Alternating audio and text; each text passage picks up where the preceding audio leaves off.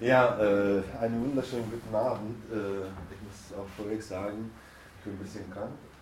Äh, ich entschuldige mich, falls meine Stimme sich äh, äh, verändert und äh, tiefer und höher wird, aber egal, das versuche ich das hin. In Mannheim habe ich gut hingekriegt, da werde ich auch, auch hier gut hinkriegen. Zum Thema habe ich auch nicht geforscht. sogar das Thema hat mich mein, nicht lebenslang, aber ich bin mit 15 habe ich das Thema für mich entdeckt. Mit 15 bin ich politisiert worden. Ich komme aus der Türkei, aus einer Stadt, wo gar keine Faschisten, keine rechte Gruppierungen oder sowas gibt. Und erst in unserer Nachbarstadt habe ich auch die Faschisten, die MHP-Faschisten in Form von Arbeiter begegnet. Die waren, ich war ein Hafenarbeiter, äh, politisch tätig äh, im Hafen und äh, habe ich sie auch dort erst begegnet. Und damit hat das Thema mich bis heute begleitet. Äh, natürlich, äh, wenn man auch die politischen Kämpfe gegen so eine Organisation führt, äh, das ist automatisch, muss man auch über diese Organisation viel Wissen, Wissen aneignen. Und irgendwann äh, war ich hier in Deutschland und wurde auch das Thema aktuell und dann haben sie auch die DGB, Gewerkschaftsjugend, wollten sie von mir wissen über das Thema. Und dann habe ich auch für sie äh, einen kleinen Vortrag gemacht. Und dann wollten sie noch mehr. Und dann wurde auch ein dreitägiges Seminar geworden. Ja, dann wurde auch von weiteren Gruppierungen, politische Organisationen dieses Vortrag von mir ja äh, weiter organisiert, habe ich auch äh, versucht, äh, immer neue aktuelle äh, Entwicklungen auch in meinen Vortrag einzubauen. Das ist kein Vortrag, sondern ein, ein großes Seminar über 60 Folgen, aber ich habe auch äh, ziemlich gut gepresst und werde ich auch versuchen, einfach für euch innerhalb einer Stunde alles äh, zu erzählen. Was ich äh, von euch möchte. Zwischendurch werden Sie Zitate geben, wäre auch super, wenn einige von euch für mich vorliest und ich mal eine Wasserpause mache und nicht ständig meine Stimme im Raum daher klingt, sondern auch eine andere Stimme wäre auch ein bisschen angenehmer. Ja, ich werde ein bisschen über die Geschichte erzählen, über die entstehende Geschichte. Äh, äh, ich bin auch Geschichte-Freak, werde ich jetzt wahrscheinlich auch in der Geschichte hängen bleiben, könnt ihr mich warnen können wir weitermachen. Allerdings für mich ist wichtig, werde ich auch ein bisschen die Symbolik darstellen, zeigen, welche Symbolik in der Bewegung wichtig, äh, welche Symbolik sind die nicht mehr aktuell und welche Symbolik äh, liegen auch im Kern dieser Bewegung. Eine ideologische Orientierung, natürlich mit, mit der Entstehung entsteht die Ideologie und auch ideologische Orientierung. Allerdings die ideologische, Orientierung hat sich auch äh, historisch weiterentwickelt und, äh, und gab auch bestimmte, bestimmte Phasen äh, ideologische Krise der Bewegung, wo sie auch sich in unterschiedliche Formen äh, die Situation anderes äh, ausgelegt und sich ideologisch neu orientiert haben. Dann gibt es auch Spaltung, die auch sich eine neue Bewegung, eine neue Bewegung, eine andere Partei die auch in der Türkei tätig und auch gleichzeitig hier in Deutschland, BBP, MHP, die sind die zwei große Parteien, die faschistische Bewegung in der Türkei äh, vertreten. Große Einheitspartei BBP ist ziemlich klein, aber trotzdem hier in Deutschland äh, hat auch eine nennenswerte Organisationsstruktur. Ja, und dann werde ich auch über die Organisationsstrukturen hier in Deutschland ein bisschen darstellen, wie sie sich organisieren äh, welche Vereinsstrukturen sie haben, äh, muss man auch natürlich achten, dass es, mm, es geht nicht um eine klassische Partei, die hier einen Flügel hat, Filiale hat und parteipolitisch tätig ist. Äh, die faschistische Vereine und Organisationen, die sind gleichzeitig Community-Organisationen. Ja, AKP und Osmanlı-Ocakları, das ist ein neues Phänomen. Es gibt auch in der türkischen Staatspolitik äh, faschistische Tendenzen, die auch äh, sich in der AKP-Politik äh, ausdrücken. Da werden wir auch diese faschistischen Tendenzen versuchen, ein bisschen darzustellen und diese neue Jugendorganisation der AKP Osmanlı Ocakları, äh, die auch äh, Elemente und auch Organisationsstrukturen vom MHP hm, und auch BBP, Große Einheitspartei, einige Strukturen übernommen haben, Elemente übernommen haben, gleiche Sprache sprechen. Äh, dieses Phänomen äh, wird auch hier in Deutschland uns äh, höchstwahrscheinlich künftig weiter begleiten. Wenn wir noch Zeit haben, werden wir nicht Zeit haben, werde ich auch versuchen, über die wichtigen Persönlichkeiten weiter zu erzählen. Ja, das ist, das habe ich auch ausgewählt, weil kann auch dieses Bild, diese Symbolik, diese fünf Elemente, die können auch die ideologische Ideologie der Bewegung sehr gut darstellen und auch historische äh, Bezüge dieser Bewegung. Dass er oben erstmal, fange ich an mit den drei Halbmonde. Drei Halbmonde, die sind für die Bewegung das wichtig. Und diese drei Halbmonde kommen aus der, es gibt zwei äh, Erklärungsmuster, woher sie kommen. Der erste ist, sagt, ja, es kommt aus der Osmanischen Reich. Osmanische Reich hat diese Flagge benutzt, drei Halbmonde, äh, mit einem grünen Hintergrund. Und äh, diese Flagge war für die Eroberungsarmee. Das heißt, das Osmanische Reich hat seine Armee gehabt die Eroberungsarmee, erstmal hat die Gebiete erobert und dann kam die Verteidigungsarmee, die das auch die Gebiete verteidigt hat. Und die Eroberungsarmee hatte auch diese drei Halbmonde verwendet. Das ist eine weitere Auslegung, das kommt aus der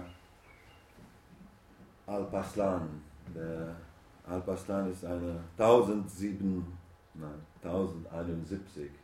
Die türkischen Krieger haben sie auch aus der asiatischen Gebiete wie Anatolien eingedrungen und haben sie äh, in Musch, heutige Kyrgyzstan, in Musch Oberste ist eine riesen Fläche und dort fand eine entscheidende Schlacht gegen die Byzantiner. Und äh, der Al-Baslan, der war der General der Türkenkrieger. Ich muss Wasser trinken. Hatte diese Halbmondtaktik verwendet. So nach der Legende hat dieser Halbmond hat den Feind eingekreist und auch vernichtet. Dieses Taktik, dieses kluge General äh, hat auch eine wichtige äh, Charakter für die Bewegung, faschistische Bewegung in der Türkei und der Alpaslan äh, könnt ihr auch für euch behalten. Es ist ein Signalwort. Falls ein Kind ein Alpaslan heißt, kann sein, dass sein Vater MHP Faschist ist. Alparslan Türkisch ist es auch der MHP-Gründer und der größte ewige Führer. Obwohl er tot ist, der bleibt Führer und äh, der heißt auch Alparslan. 1071 nicht vergessen, im Laufe des Vortrages wird nochmal auftauchen. Ihr werdet die Zahl sehen und äh, wer das die Zahl sieht, der, der kann auch sich bei mir melden. Als kleine Quiz.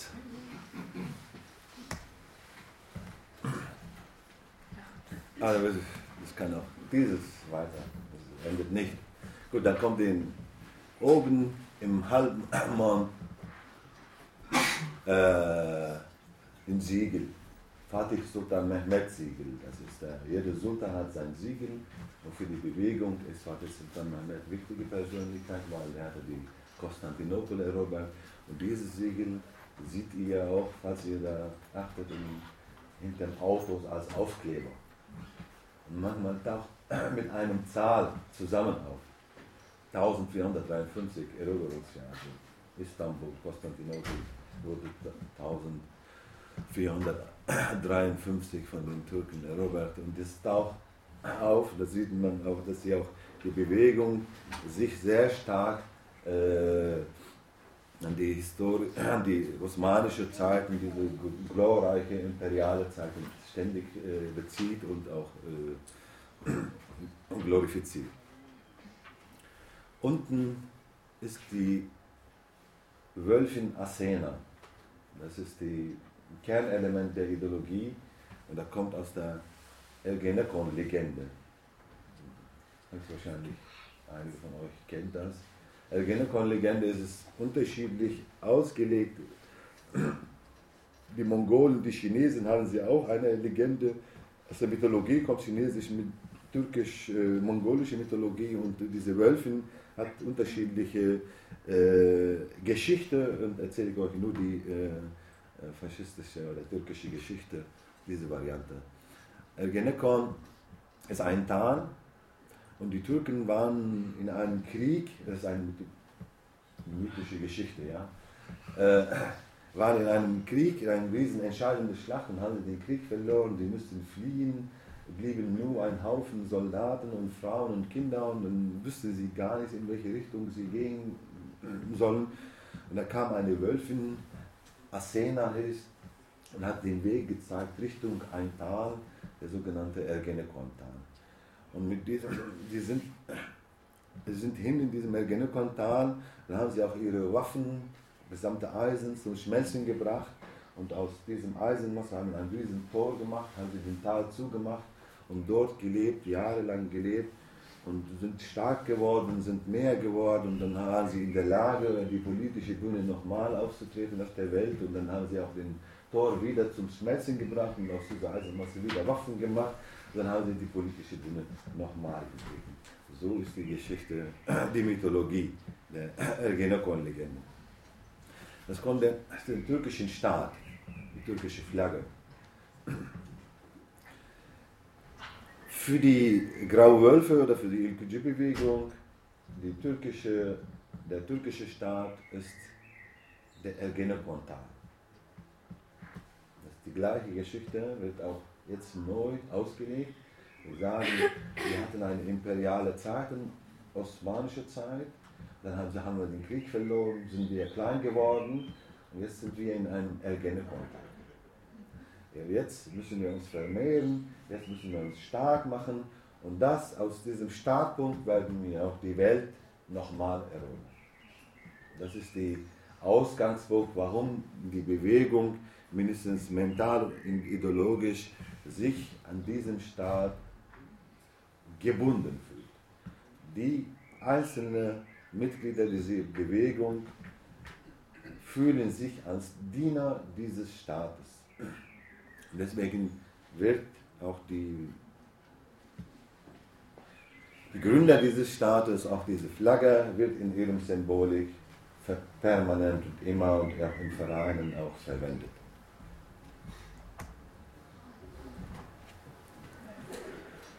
Ja, der Islam und Moschee, Islam kommt auch in ihrem Symbolik, allerdings ist neu, seit 90er Jahren äh, haben sie auch den Islam äh, offensiv auch äh, zu äh, die, mindestens islamische Ideologie in ihren Arbeitsstrukturen integriert. Äh, seit 90er Jahren haben sie in jedem Verein äh, zurzeit, früher haben sie nicht, seit ab 90er Jahren alle neu gegründete Vereine auch die Alten, jetzt haben sie auch ein Moschee oder einen Gebetsraum. Äh, der Islam spielt auch jetzt, auch früher ein bisschen gespielt, aber zurzeit spielt auch größere Rolle. Roter Apfel symbolisiert für die Bewegung die Imperium, das imperiale Phase, das Imperium. Das ist der rote Apfel. Das, ich weiß nicht, woher das kommt, ob ich, äh, Apfel aus welchem Geschichtskontext kommt, aber ich habe das in der Donaumonarchie, die äh, Kaiser, äh, von österreichische Kaiser hat, haben sie auch dieses Reichsapfel, äh, haben sie auch das verwendet. Kann sein, dass sie auch von Österreich abgeguckt haben, aber der, die Sultans haben sie auch sowas verwendet in der osmanischen Zeit, auch für die Bewegung, für die faschistische Bewegung. Roter Apfel spielt auch Rolle als Symbol aber auch in Literatur, Geschichte, Gedichte wird die rote Apfel auch verwendet.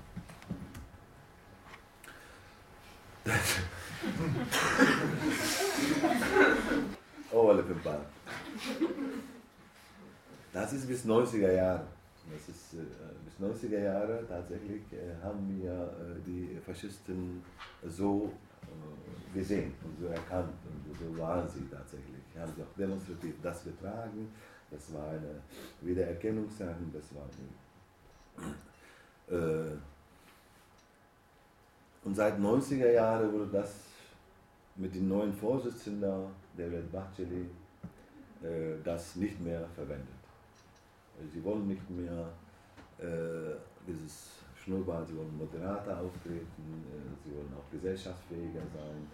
Äh, und das ist, war von der Bedeutung her, dieses Oberlippenbart von der Bedeutung her negativ behaftet in der Gesellschaft, Aggressivität, äh, Militanz äh, symbolisiert und sollte das weg. Äh, und tatsächlich, äh, jetzt findet man auch das nicht mehr in größeren Masse. Gibt es immer noch, aber nicht mehr wie früher. Der Wolfsgruß ist ein bekannter, jeder kennt das, allerdings die deutsche Lehrer und Lehrerinnen verwenden das auch. Wie war das? Was für ein Fuchs? Schweige. Schweige. Genau. Das soll die Wölfin Athena sein, ne? Der Wolf ist da.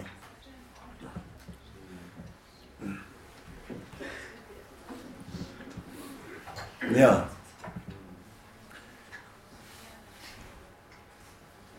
Die Bewegung, die faschistische Bewegung war bis 40er Jahre, bis 50er Jahre, sagen wir, waren sie auch säkulär, laizistisch, das heißt Religion sollte auch keine große Rolle in der Bewegung spielen.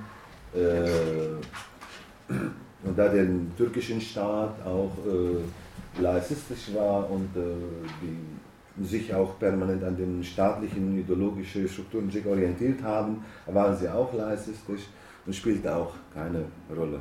Allerdings in der großen Vision, die, Staat, die den Staat, die sie gründen möchten, hatte auch ethnisch äh, definierte äh, Staatsstrukturen und so soll das auch aussehen.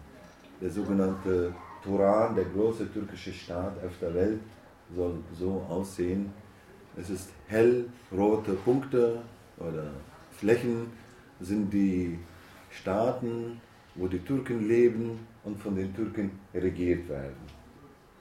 Und diese dunkle braune Flecken sind die, wo die Türken leben, aber von den fremden Mächten regiert werden. Zum Beispiel Russland,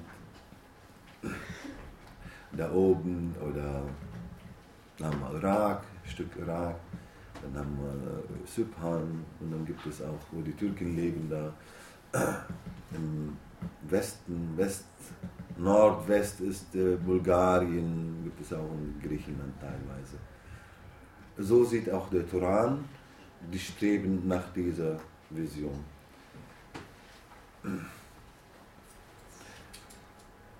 Die Bewegung hat auch in ihrer Diskussion in den 90er Jahren, Anfang der 90er Jahre, äh, haben sie auch die Diskussion geführt, soll der Islam äh, im Zentrum der Ideologie stehen oder nicht. Und einige wollten tatsächlich, äh, dass der Islam genauso äh, einen Raum bekommt äh, wie die Ethnie äh, und äh, im Zentrum der Ideologie stehen soll und führt auch zur Spaltung.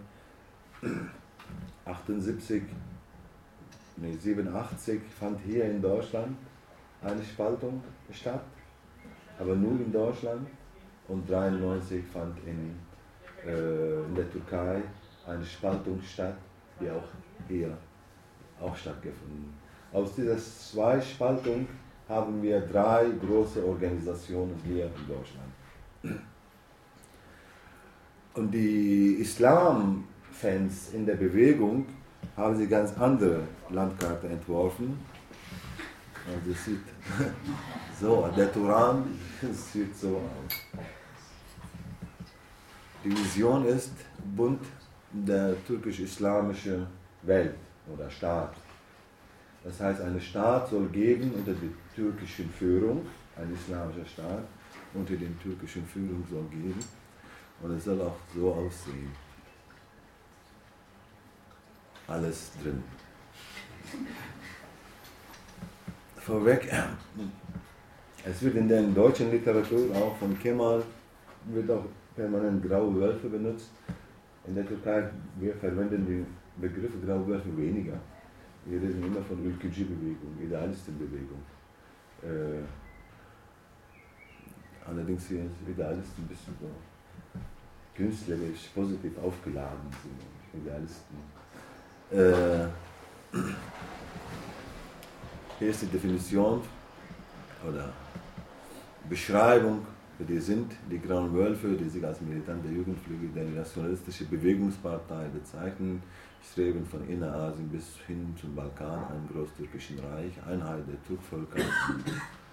Väter der ideologischen Ausprägung des, des großtürkischen Reiches waren die Turanisten, die sich schon Anfang des 20. Jahrhunderts in den Türk-Ocakları, türkische Heime zusammengeschlossen hatten und sich als Aufgabe die Festlegung der nationalen Erziehung, Stärkung des Islamismus mit dem Turanismus, die Vollendung der türkischen Sprache und Rasse vorgelegt haben. Das ist sehr allgemein, versucht kann man auch ein bisschen zu beschreiben. Natürlich hier ist der Turan ethnisch definiert, der Turan, Turkvölker, dieses islamische Aspekt hat er das nicht äh, äh, genommen. Das kann man auch vielleicht in islamische Aspekte, wird dieser islamische Aspekt höchstwahrscheinlich äh, künftig in der, in der Zukunft noch mehr große Rolle spielen, spielen wird. Türkische Heime, Türk-Ocakları, die sind die wichtige Organisation, der erste Verein 1912, der gegründet wurde. In der Geschichte der Bewegung spielt immer noch eine wichtige Rolle. So, jetzt brauche ich einen Vorleser.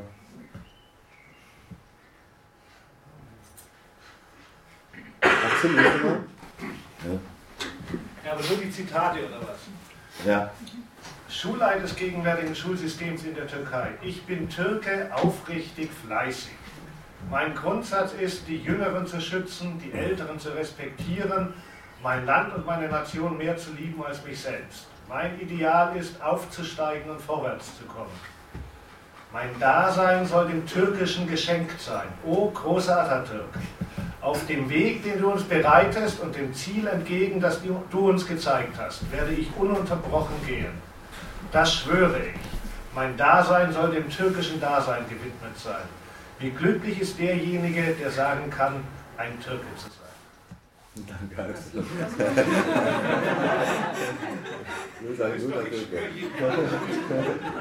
Muss noch einer sagen.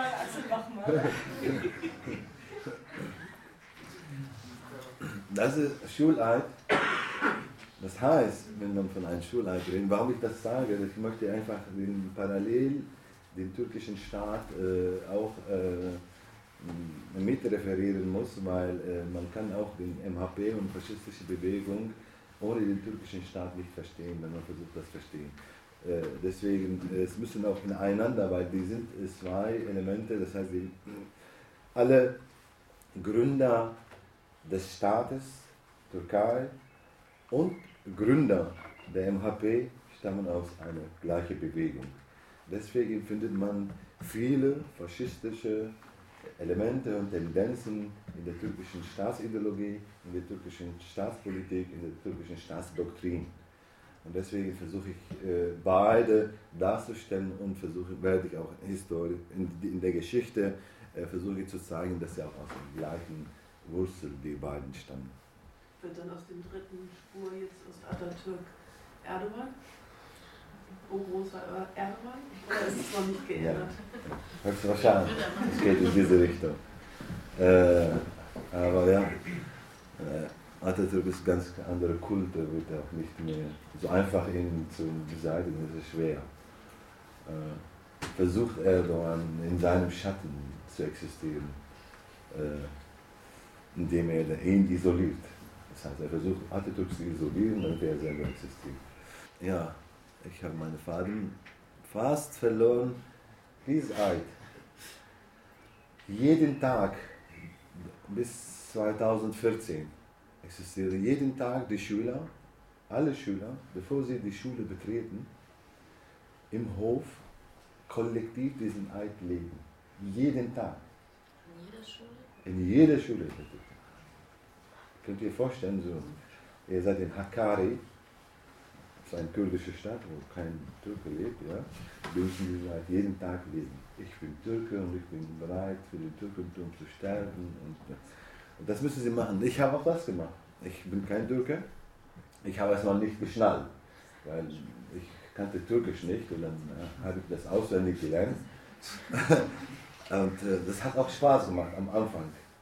Äh, erst in die vierte Klasse oder sowas äh, habe ich das ein bisschen verstehen können, was irgendwas geht in der Ganze. Aber ich war auch nicht in der Lage zu verstehen, dass es um einen Rassismus geht oder sowas. Äh, man hat einfach hingenommen, mitgemacht. Jetzt gehen wir in die Geschichte. Armin Wamberi ist ein Ethnolog, Ethnologe. Ich mag die Ethnologen nicht, aber es, äh, der war auch Freund der Sultan und äh, 1870, 1880, 1890 äh, stand, äh, hat auch der Osmanische Reich äh, viele Kriege verloren und dieser Verlust von äh, Gebiete, das heißt Kriegsverlierung ist gebunden mit Gebietsverlust. Und dieses, äh, diese Krise äh, führt auch, dass die wichtigen Funktionäre, Funktionäre des Staates, des Osmanischen Reichs, und äh, auch die Intellektuellen äh, nach der Suche waren nach einer neuen ideologischen Orientierung. Der Osmanische Reich war Vielvölkerstaat als Konzept war äh, mindestens im Auge der Intellektuellen, der äh, Offiziere der Armee, der, der Verwaltungsleute, der Osman, waren auch kein Konzept mehr, diese Vielvölkerstaat, Vielvölkerstaat und äh, haben sich auch äh, viel gelesen, die waren auch Intellektuellen, die sich auch mit der französischen Revolution sich viel auseinandergesetzt haben. Und sie wollten ein Konzept entwickeln, für den Osmanischen Reich, die nach dem französischen Muster oder nach dem englischen Muster eine Nation, eine Sprache, ein ethnisch definierter Staat, der eine Sprache hat und so nach diesem Muster soll ein Staat geben. Und die haben auch sich erst sich mit diesen drei Büchern äh, erstmal auseinandergesetzt. Äh, er lieferte auch den ganzen äh, Basiswissen äh, für eine ethnisch definiert oder ethnisch orientierte Ideologie. Äh, und er hat auch versucht, den Sultan auch zu beraten. Und der Sultan Abdulhamid fand das als Schnapsidee. Was soll das denn? Äh, nach einem Ethnie, wie kann ich einen Vielvölkerstaat, Riesenfläche, nach welchem Ethnie soll ich äh, den Staat definieren? Hat er auch keine äh, Zustimmung vom Sultan bekommen. Allerdings die Offiziere, die Generäle, äh, wollten sie das und haben sie auch illegale Organisationen gegründet. Und die haben auch äh, den Sultan irgendwann auch gezwungen, äh, eine konstitutionelle Monarchie äh, einzurichten und äh, Schritt für Schritt die ethnisch definierte Staatsstrukturen aufzubauen. Und die ersten hießen sie Jung-Osmanen, die auch nicht viel gemacht haben, und dann wollten sie auch sich Jungtürken nennen. Jungtürken ist es hier in Deutsch übersetzt, in türkischer Literatur nennt, spricht man von Jöntürk Hareketi. Jöntürk. Jeune, der Begriff, kennt ihr aus dem Französischen? Jung. Sie verwenden französische Begriffe für diese, die fanden das toll, äh, von Frankreich, französische Nation, und haben sich auch äh, geheim äh, getroffen. Und als sie getroffen haben, äh, sie wollten auch ein Nationalhymne singen. Und sie hatten keine türkische Nationalhymne. Und die haben auch französische Nationalhymne Das war kein Problem. Genau wie die Linken, die Internationale oder Ciao Bella singen oder sowas. das war, hatten sie kein Problem. Er hatten sich ideologisch, fanden sie auch sich sehr nah zu den französischen Nationalideologie und haben sie tatsächlich sich Jeune bezeichnet, französische Nationalhymne gesungen, war kein Problem für sie. Und dann kam die Theatertherapie als die Entwicklung der Bewegung. Die Theatertherapie, Komitee für Einheit und Fortschritt. Und die Bestand dieses, alle Mitglieder dieser Organisation stammen aus drei Schulen des Osmanischen Reiches. Drei Schulen. Das Osmanische Reich hatte drei wichtige Schulen, die den, für den Staat Funktionselite produziert haben. Die eine war Harp Okulu, das heißt Harbier, das ist Kriegsschule. Die zweite Schule war die Mülkier, das ist die Verwaltung, dort werden die normale Beamter ausgebildet. Und die war die dritte Tibbier, die Mediziner. Und alle waren fast äh, aus diesen drei Schulen wichtige Persönlichkeiten in, der, in den Strukturen des Staates und waren auch in diesem Komitee tätig gewesen. Und Türk Ocağı 1912 wird auch gegründet. Die haben die erste Machtübernahme, die haben den, in Istanbul äh, den Babali, das ist auch ein Ministerium, haben sie in Istanbul den Ministerium, Innenministerium, bewaffnet äh, äh, gestürmt und haben sie auch den äh, Innenminister auch ermordet und äh, haben sie geputscht und haben sie auch den Sultan hier 1908 äh, gezwungen zu einer konstitutionellen Monarchie, dass er ein Parlament einrichtet und in diesem Parlament sollen die auch die Einheit, äh, Komitee für Einheit und Fortschritt äh, an der Macht kommen. Und tatsächlich haben sie auch geputscht. In zweiter Phase haben sie auch absolut die Macht übernommen, die zweite Machtübernahme. Und das war 2013, 2018. Was war für eine Weltereignis in dieser Phase? Ja? Erster Weltkrieg ja. und das Bündnis zwischen äh, dem Preußischen Reich und äh, dem Türkischen Reich. Dankeschön. Das ist ein super Hinweis. Mit dem Genozid an den Armeniern mit eingeschlossen. Ja. Und der Unterstützung von Deutschland, die das alles macht. Richtig. Super. Super Hinweis, ja. Äh, jetzt kommen die Deutschen. Äh, die Deutschen haben eine sehr, sehr, sehr große Rolle gespielt mit der Entstehung dieser Bewegung. Mit der Entstehung der Ittihad Taraqi. Alle wichtige oder die erste Reihe dieser Bewegung hatte sie komplett gute Kontakte mit den deutschen Generälen, mit der deutschen Armee. Die waren hier im Besuch gewesen, die deutschen Generäle haben sie auch in Istanbul besucht. Die waren sehr gut befreundet. Die Botschafter haben sie permanent in Istanbul zum Essen eingeladen. Und dieses Austausch führte dazu, dass die alle, die erste Reihe dieser Bewegung, deutschfreundlich geworden.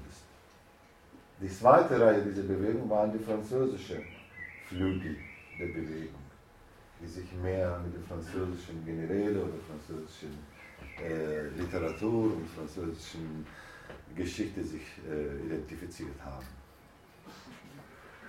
Jetzt kommen wir weiter nach Deutschland. Sie waren der Meinung, diese drei Generäle, Talat Pascha, Enver Pascha, Jamal Pascha, 1916, 1915 waren sie der Meinung, dass mit dem Sultan nicht Krieg zu gewinnen ist. Mit dem, mit diesem Heini werden wir nicht keinen Krieg gewinnen. Und die haben komplett geputscht und war nur ein Anhängsel der Macht der Land. Die gleiche Geschichte verlief auch hier in Deutschland. Lüdendorf und Hindenburg, Hindenburg haben sie auch geputscht. Der Kaiser war auch in den letzten zwei Jahren des Krieges war nur Anhängsel. Das heißt, es war eine Kooperation, das ist ein System, ein Konzept gewesen von beiden Seiten, das heißt Osman, die Generäle des Osmanischen Reich und hier, das ist meine These, einfach zu putzen und den gesamten Regie, Kriegsverlauf einfach zu übernehmen. Und in dieser Phase haben sie auch diese drei Generäle, klar, den Genozid gegen die Armenier durchgeführt, angeordnet durchgeführt. Sie wollten einen ethnischen Staat haben. Sie wollten keine Armenier oder was anderes. Sie wollten einen türkischen Staat. Und die Armenier waren sie auch für sie ein Problem. Diese, da würden auch systematisch, und das ist, äh, es gibt auch Belege, es gibt auch Schriftwechsel zwischeneinander, die das auch belegt zwischen den drei Generälen. Äh, und Talat Pascha nach dem Krieg, alle drei fliehen nach Deutschland erstmal. Alle drei. Nach dem Krieg. Der Krieg ist verloren. Talat Pascha bleibt in Deutschland. Enver Pascha geht nach Georgien und äh, nee, der Jamal Pascha in Georgien und Enver Pascha äh, hatte immer noch die Vision, äh, gehabt, gegen die Russen zu kämpfen und Kaukasien, einem großtürkischen Reich, Turan zu gründen. Und stirbt er in einer bewaffneten Auseinandersetzung gegen die Russen. Äh, Jamal Pascha wird auch von einem Armenier ermordet in Tiflis. Und Talat Pascha wird auch in Berlin äh, von einem armenischen Widerstandskämpfer zoologischer Garten mit einem Kugel ermordet.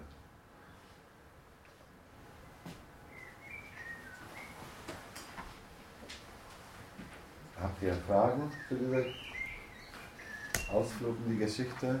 Türk Ocakları, die hier 1912 bis heute, die haben nach immer noch ihre Homepage aktuell, da kommt der Wolf Asena, die Symbolik stammt aus dieser Zeit, 1912.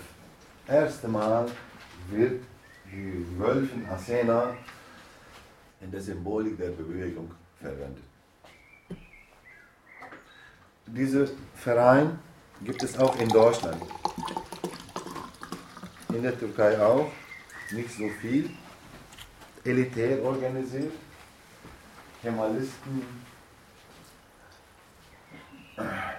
auch alte MHP-Leute, MHP-Leute sind auch im Verein und sie fungieren wie eine kleine Elite, äh, die sich auch äh, für Bildung, äh, für Stipendienvergabe und auch für Lobbyarbeit widmen.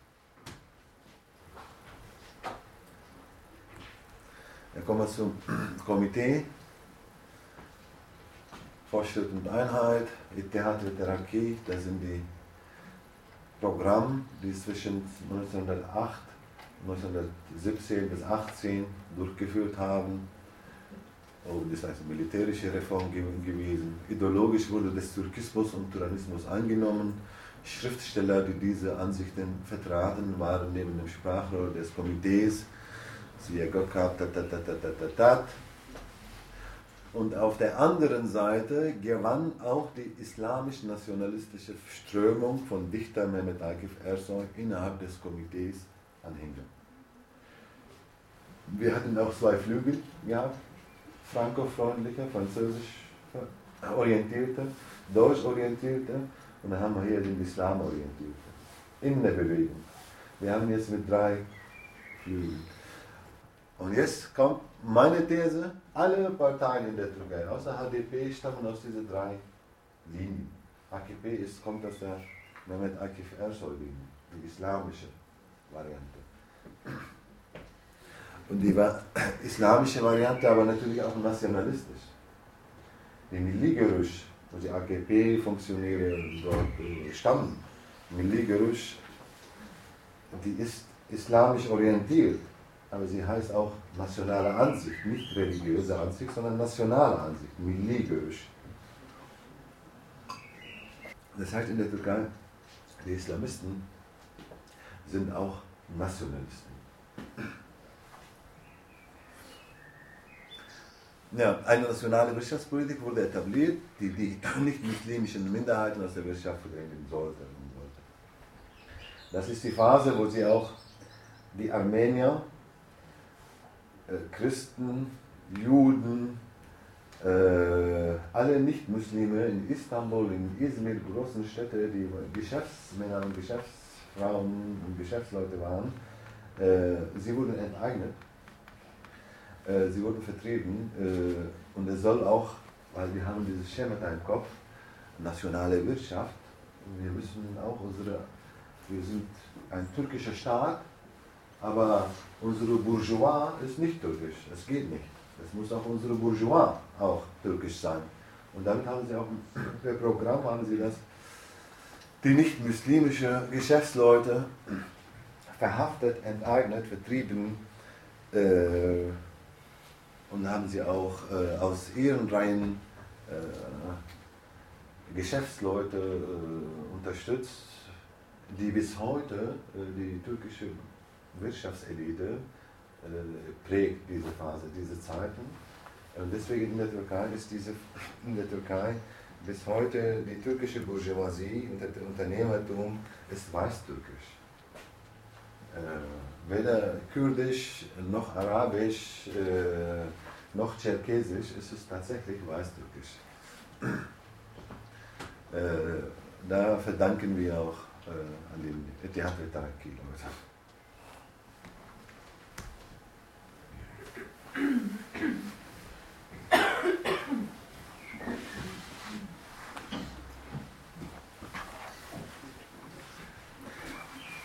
Ja, der türkische Staat wird gegründet. Mustafa Kemal Pascha gründet diesen Staat. Und die bleiben in der, teilweise kommen sie auch an der Macht. Einige sind an der Macht. Wir sind auch aus der Ittihad Taraki, Mustafa Kemal Pascha, Enver Pascha, äh, äh, ist mit Inönü, für sich Chahmar, alle Gründer des türkischen Staates stammen auch aus dem Ittihad Taraki, aber von der zweiten Reihe waren sie, die französisch orientierte Reihe gewesen, aber auch die deutsch orientierte äh, Leute waren sie auch in der Gründung des Staates drin. Das heißt, der türkische Staat wird auch von den Nationalisten, Turanisten, Türkischen auch gegründet. Also dieses Verboten ist der Türk Ocağı, wird verboten. Weil Türk Ocağı war, obwohl der Atatürk selber Mitglied war, mit seiner Frau und auch gefördert hat, äh, war nicht mehr für, die, für den Staat tragbar, äh, weil äh, die Beziehung zu dem deutschen Staat sehr stark war und auch störend waren. Äh, 30er Jahre hatten sie auch permanent versucht, mit den deutschen Botschaftern, das heißt, Deutschland hat immer Politik in der Türkei gemacht. Und über den Konsulat und Botschaft haben sie auch die Türk Ocar, wird auch permanent von den Botschaftern besucht und äh, unterstützt und finanziell. Und sie haben auch Zeitungen, Bücher verlegt. Und irgendwann war für den Staat nicht tragbar. Und dann wurde auch dieses Verein verboten.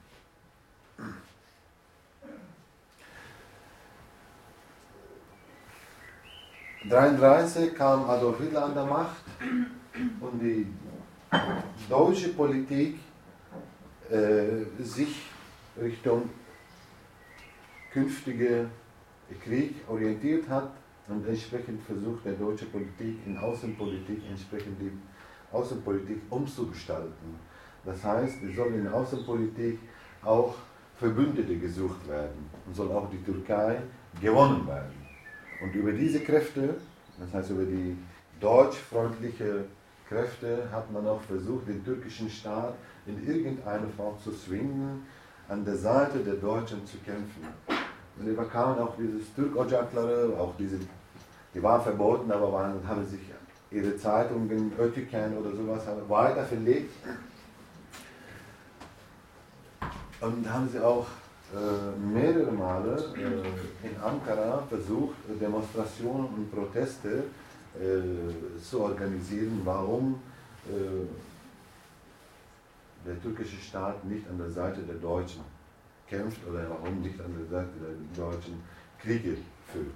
Und da wurden sie auch natürlich verhaftet. Und es gibt auch die berühmte Turanismus oder Turanistenprozesse. Der Alparslan Türkeş, der Gründer dieser Partei, wurde erst einmal in dieser Zeit, in den 40er Jahren, verhaftet und saßen sie auch im Gefängnis.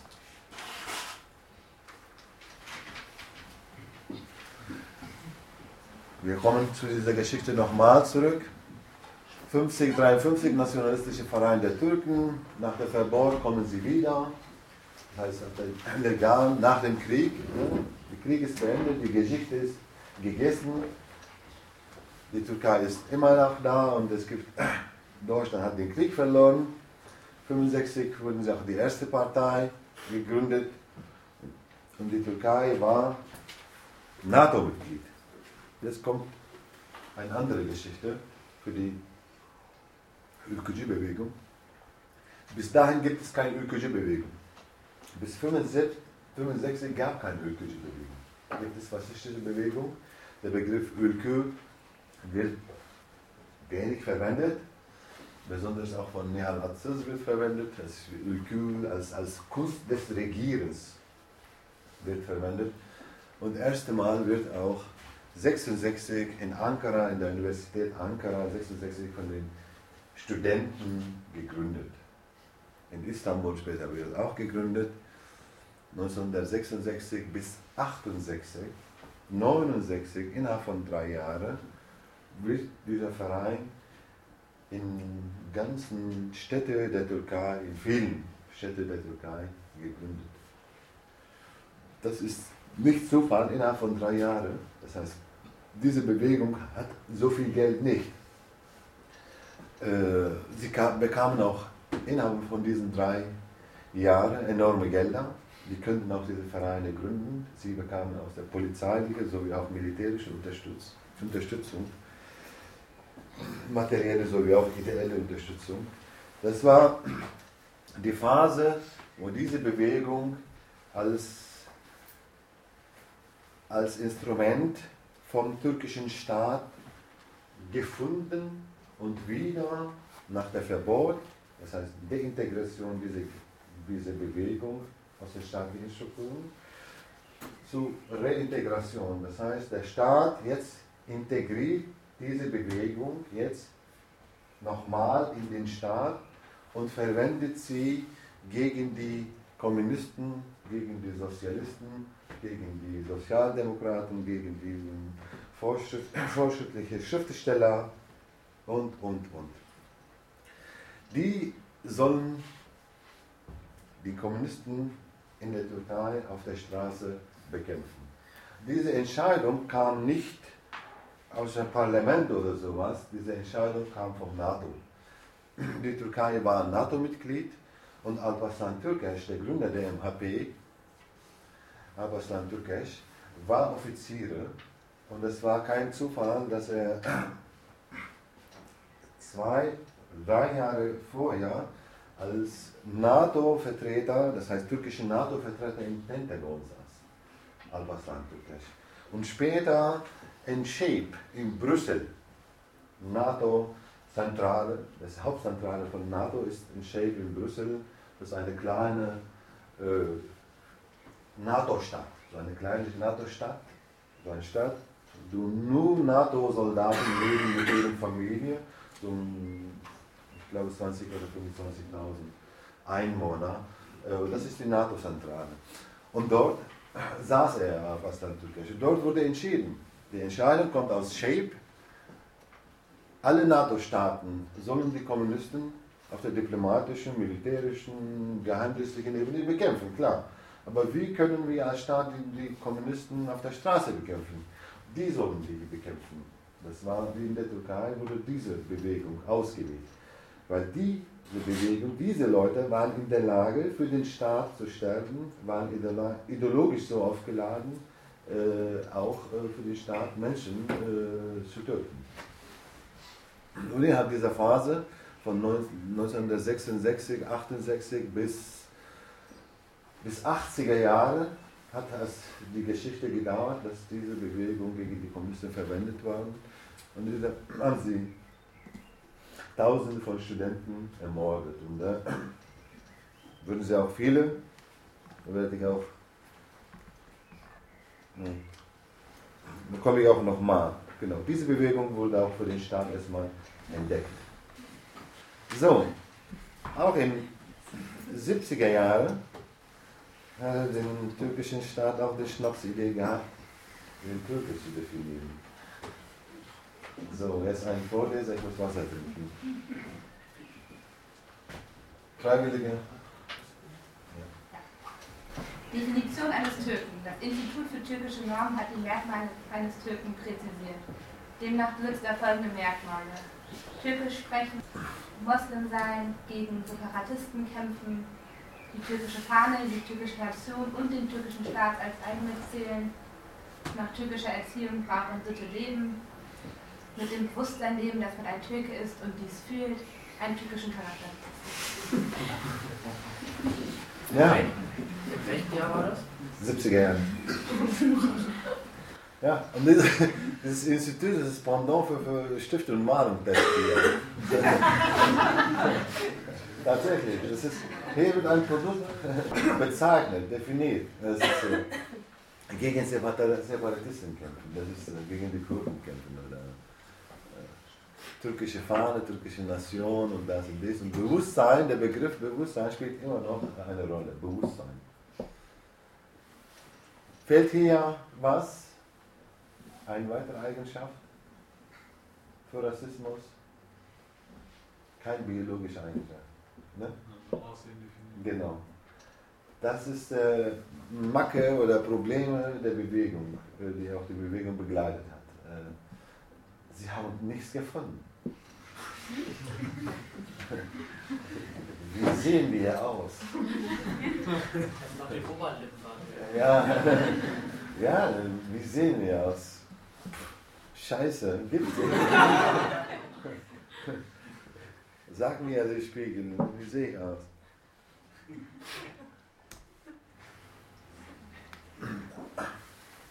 Das ist auch 60er Jahre gegründet.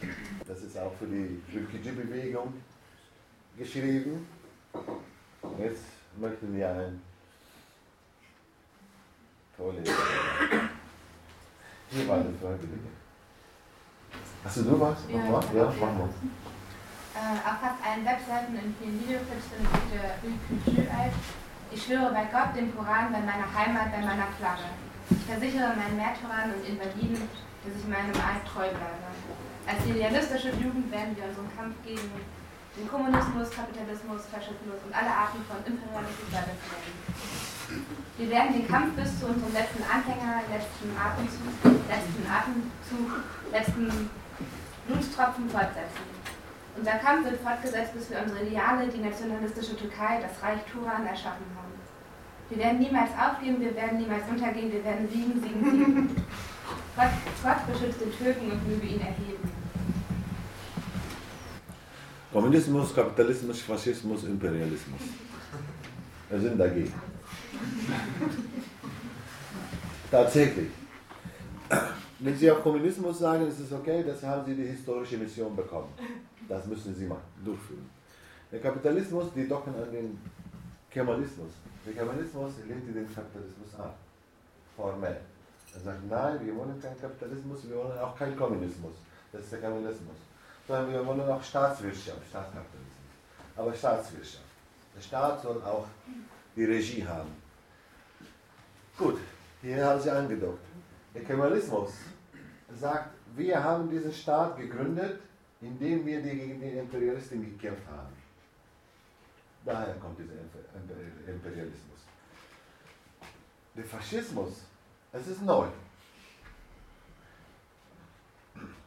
Der Gründer der Bewegung, Alparslan Türkeş, 20 Jahre vorher hat er sich als Rassist und Tyrannist und Faschist bezeichnet. Als Faschist bezeichnet. Hier, 60er Jahre, der Begriff Faschismus ist negativ aufgeladen. Die herrschende Paradigma, NATO, Faschisten haben den Krieg verloren, ist keine Politik mit diesem Begriff zu machen. Mindestens da wirst du nicht mehr auf der internationalen Ebene eine anerkannte Stellung bekommen. Das wird sowas integriert. Und für sie ist natürlich Faschismus, wer, äh, die sind offen. So verstehen sie sich. Die sagen, die Faschisten sind geschlossen. Für sie, für die MHP-Leute ist die Faschisten sind geschlossen. Ne? Blond, keine Ahnung, blaue Augen, je nachdem gibt es eine bestimmte Definition. Sie nehmen keinen mehr auf. Die türkischen Faschisten, die sind aufnahmefähig. Die können auch aufnehmen. Ideologisch sind die aufnahmefähig. Die haben auch Öffnungsklauseln. Die definieren keine äh, biologischen Merkmale und die sagen, wer dem türkischen Bewusstsein hat und nach diesem Schemata denkt und bereit auch äh, für den Staat zu dienen und äh, zu leben, äh, ist einer von uns. Äh, und die ersten Gründer die von der Theater Therapie, die waren auch waren darunter Juden, die waren darunter Kurden. Sia Gökhan, der größte Dichter dieser Bewegung, ist Kurde.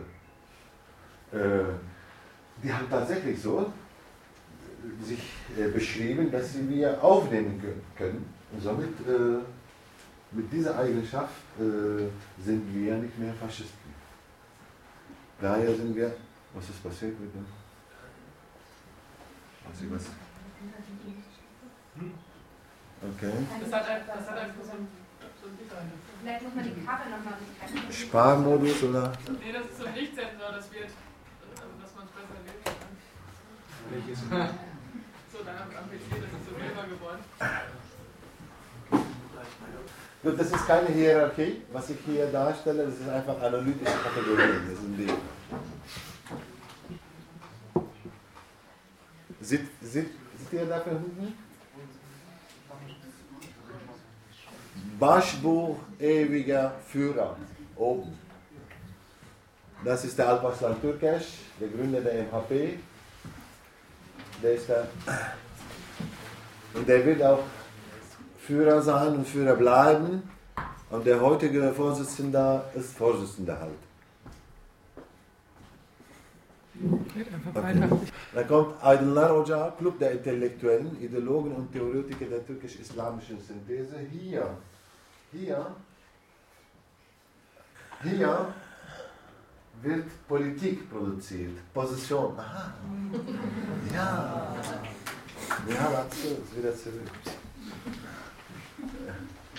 Genau, in der Mitte wird die Zeitungen, Bücher, äh, Texte, Textproduktion, aber gleichzeitig Positionproduktion. Das heißt, wie die unten, die Organisationen, diese Ülkücü-Vereine, die Partei sich positionieren sollen, zu welchem politischen Thema sich welche Position nehmen sollen, zu welchem außenpolitischen Thema welche Politik, politische Position nehmen sollen, wird in diesem alten Language bearbeitet.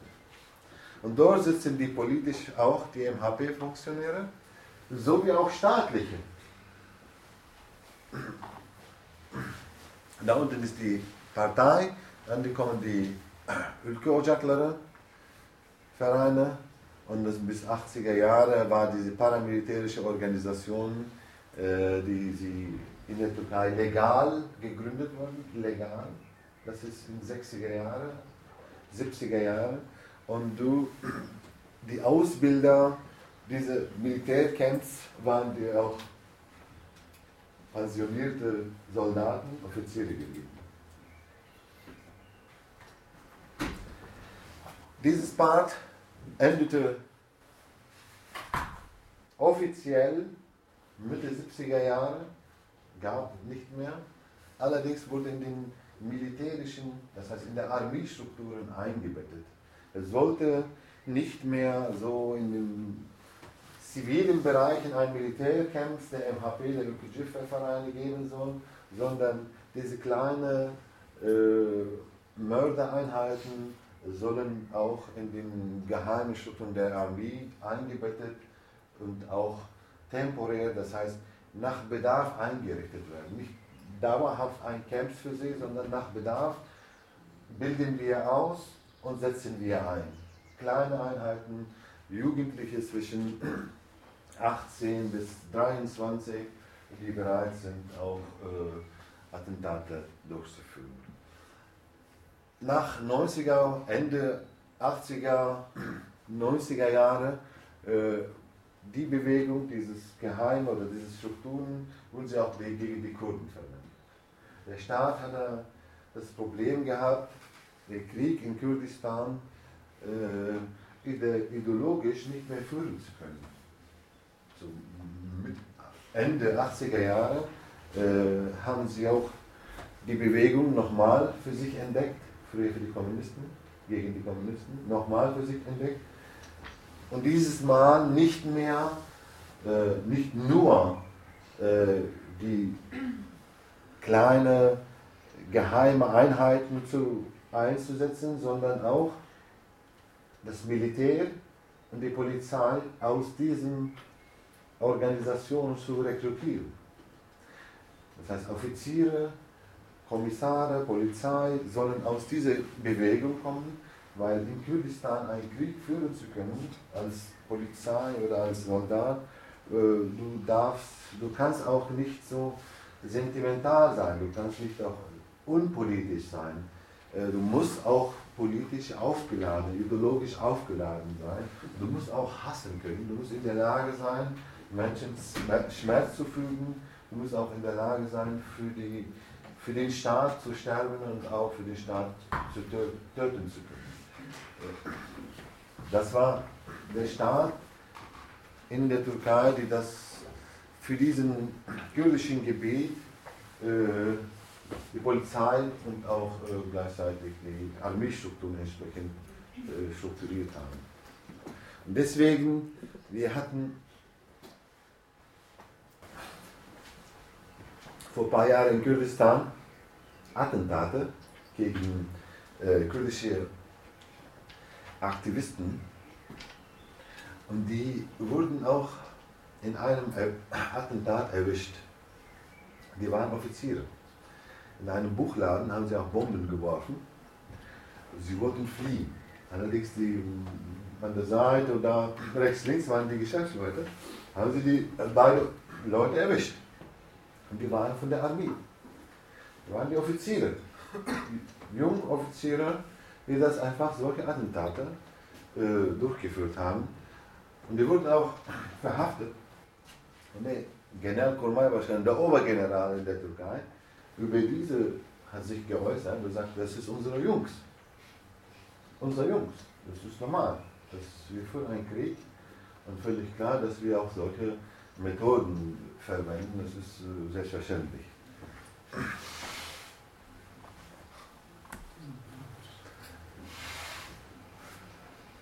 Es ist schriller Typ. Nihal ist der Theorievater der MHP Funktionäre. Das heißt, der Gründer der MHP, Alparslan Türkeş, hatte den Faschismus bei ihm gelernt. Rassismus bei ihm gelernt. Der war, der war seine Führer gewesen. Und mit ihm zusammen landete er im Gefängnis. 40er Jahre. Wir waren als äh, Angeklagte im Tyrannismusprozess gewesen. Und jetzt, es sagt uns, wie die auch in 40 Jahren gedacht haben. So, Freiwillige. Ich sage es zum Schluss ganz offen. Türkismus ist Nationalismus. Rassismus und Tyrannismus gehören dazu. Entweder wird das Land sich auf diesen beiden Termini erheben oder untergehen. Rassismus und Tyrannismus widersprechen nicht der Verfassung.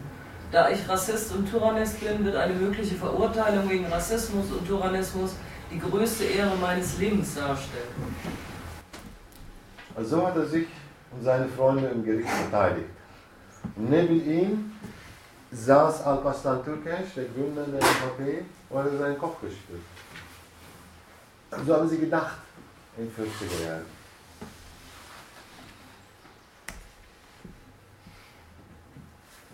So, Freiwillige. Das Testament. Jago, mein Sohn, heute bist du genau 1,5 Jahre alt. Ich habe mein Testament geschrieben und schließe es. Ich hinterlasse dir ein Bild, ich hinterlasse dir ein Bild von mir als Andenken. Höre auf, mein, auf meine Ratschläge und sei ein guter Türke. Kommunismus ist ein und feindlicher Beruf, merkt ihr das gut. Die Juden sind der heimische Feind aller Völker. Die Russen, Chinesen, Perser und Griechen sind unsere historischen Feinde. Die Bulgaren, Deutschen, Italiener, Engländer, Franzosen, Araber, Serben, Kroaten, Spanier, Portugiesen und Rumänen sind unsere neuen Feinde. Die Japaner, Afghanen und Amerikaner sind unsere künftigen Feinde. Die Armenier, Kurden, Tscherkessen, Ab Abhasen. Okay. Bosniaken, Pomaken, Lasen, Leskier, Georgier und Tschetschenen sind unsere inneren Feinde. Man muss sich gut vorbereiten, um so viele Feinde zu bekämpfen. Möge Tangri, Tengri dir helfen. Ja. Der arme Jan. Witzigerweise sein Sohn ist äh, später Sozialist geworden. Weil, weil dieses Testament so hart und schwer ist. Nein, nicht ertragen. Das ist zu viel. Das stimmt. Der arme Jamur, 1,5 Jahre alt.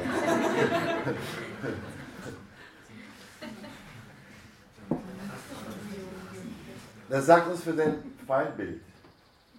Dieses Feindbild existiert bis heute. Das Feindbild wird heute auch verwendet, indem sie sagen, Türkut Türkten Başka dostu yoktur. Das heißt, der Türke hat keine Freunde oder ja, Freunde außer den Türken selber. Das heißt, alles außer Türkisch ist unser Feind. Der Nihal Atzes macht die historische Fehler hier.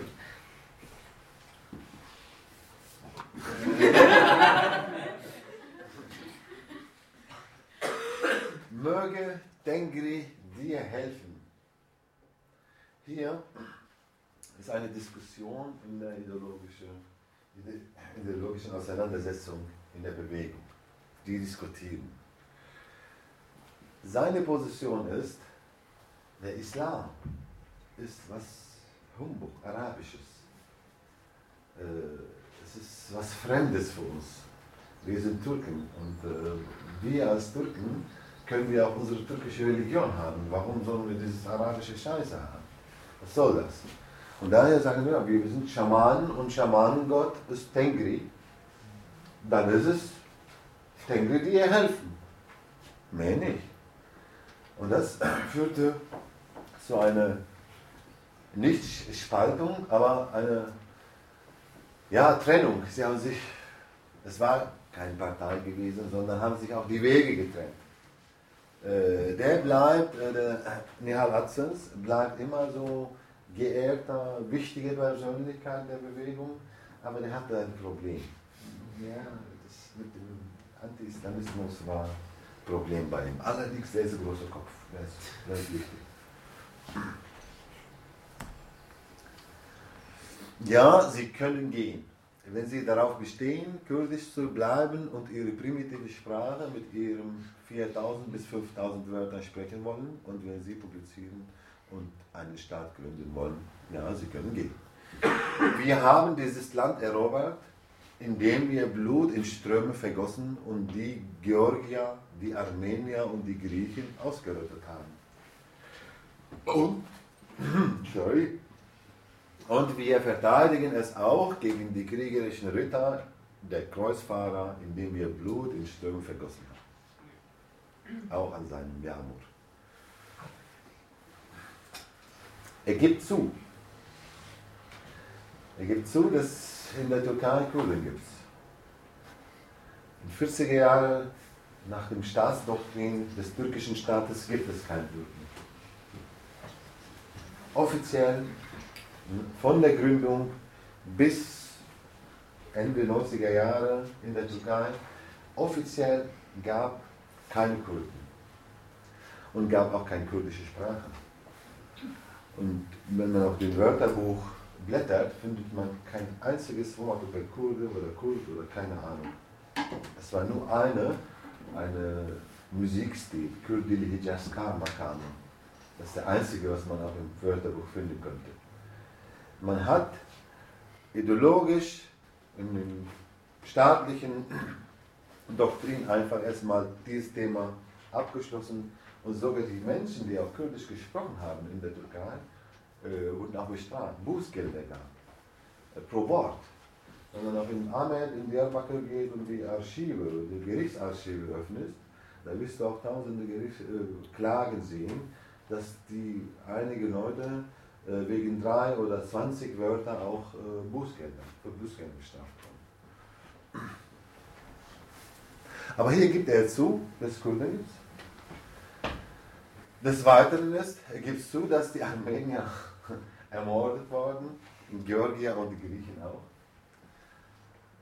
Er gibt zu auch, die Gründung des Staates nicht auf einen Krieg gegen den Imperialismus, gegen Engländer und Franzosen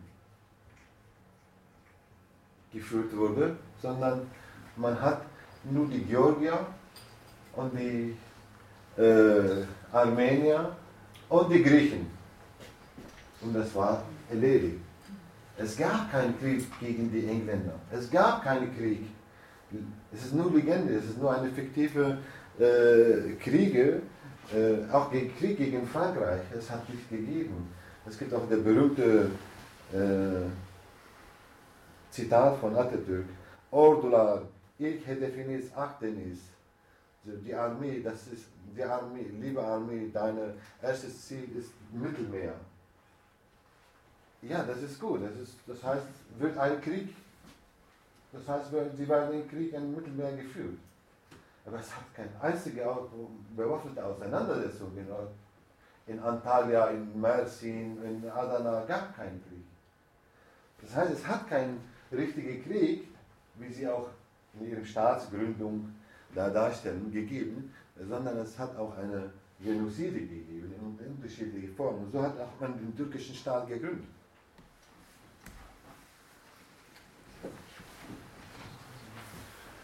Ja, 46, der Tod der grauen Wölfe, das kommt aus dieser Diskussion.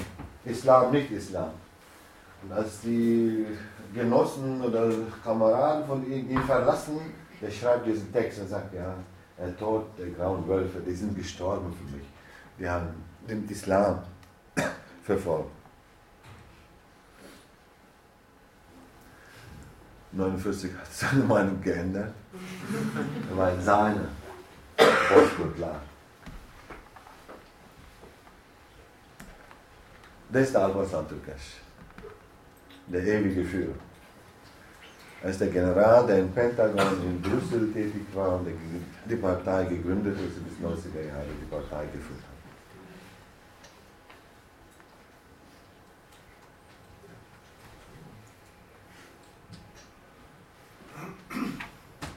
So, Jesus weiter. Das Türkentum ist eine von Religion und Rasse geschaffene Substanz. Die Rasse hat Gott gegeben. Die Größe der türkischen Rasse wird am Wert der anderen Rasse gemessen. Und die türkische Rasse ist wertvoller als die anderen Rassen. Hier ist die schrittweise Integrierung des Islam in der faschistischen Ideologie.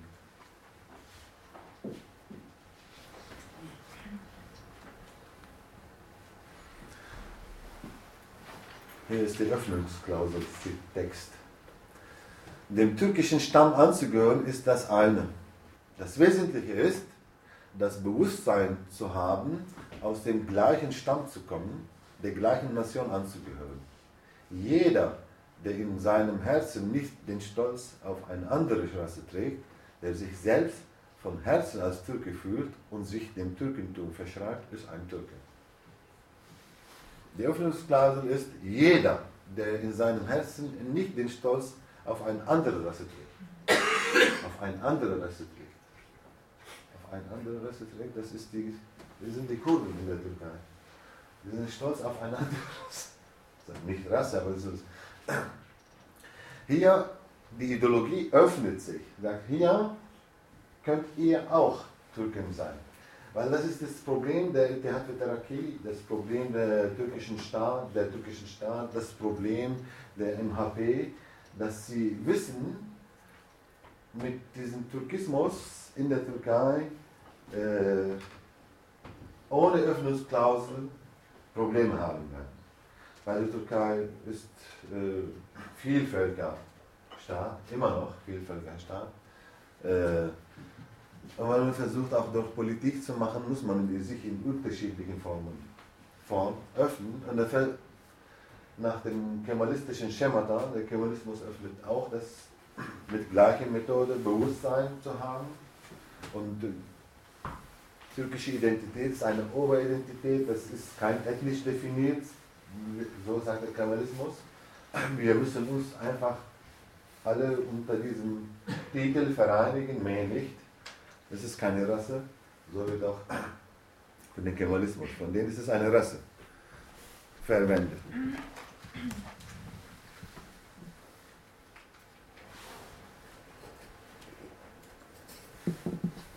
Es geht weiter mit dem Islam. Es ist als Antwort an Nehal Atzes mit dem Schamanismus-Diskussion.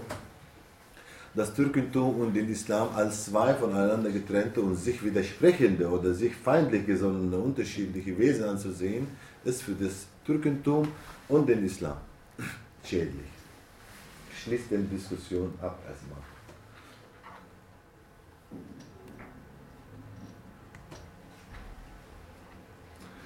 Der ist der Vorsitzende der Red Bahçeli.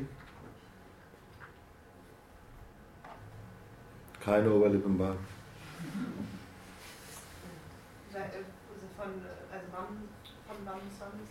Der ist immer noch. Immer noch? Ja, der aktuelle. Ich glaube, seit dem Tod von Türkisch. 96. Ja, ne? Ja.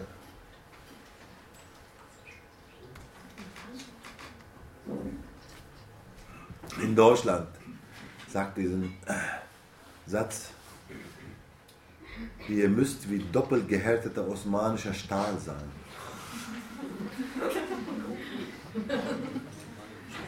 Ja. In Essen. Sogar in Essen. ThyssenKrupp. Sowas ist ein Konkurrenzstahl.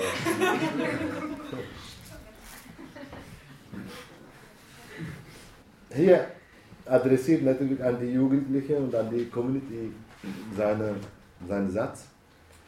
Meint er, doppelt gehärtet ist so, wir in der Türkei, lebende Türken, werden, wir werden von einem türkischen Staat regiert. Es ist alles türkisch, die Sprache ist türkisch, die Religion ist Islam, äh, wir haben auch türkische Literatur, türkische Schulen, tatata. Aber trotzdem müssen wir kämpfen. Gut.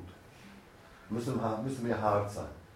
Aber ihr hier in Deutschland, ihr müsst doppelt hart sein, weil ihr werdet von Fremden regiert. Von den Nicht-Türken regiert. Ihr werdet von den Christen regiert. Hier gibt es die deutsche Schulen, keine türkische Schulen, das und dies. Und daher müsst ihr doppelt hart sein, wie aus mancher Staat. Und daher natürlich, da kommt diese Sätze hier äh, mit dem weiteren Satz europäische Türkentum. Bis dahin haben sie auch die Türken hier von der Bewegung als Außentürken bezeichnet, durch Türkler. Außentürken waren für die Bewegung Türken, die außerhalb der türkischen Turan leben. So war das. Außentürken, durch Türkler.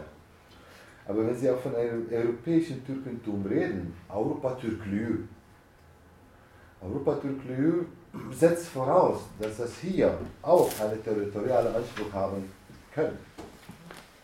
Das ist so. Europa-Türklü. Das heißt, habt ihr die Landkarten gesehen? Ne? Vorsichtig. Das kann sich ausdehnen.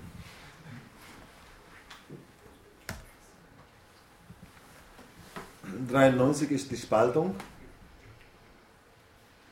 Entsteht die große Einheitspartei, ist nicht so groß, sie hat auch um 2, 2% oder 3% äh, in der Türkei, konzentriert sich die Türkei sehr stark in Hochburg, ist in Sivas, äh, der Geburtsort der Vorsitzenden Muhsin Yazıcıoğlu.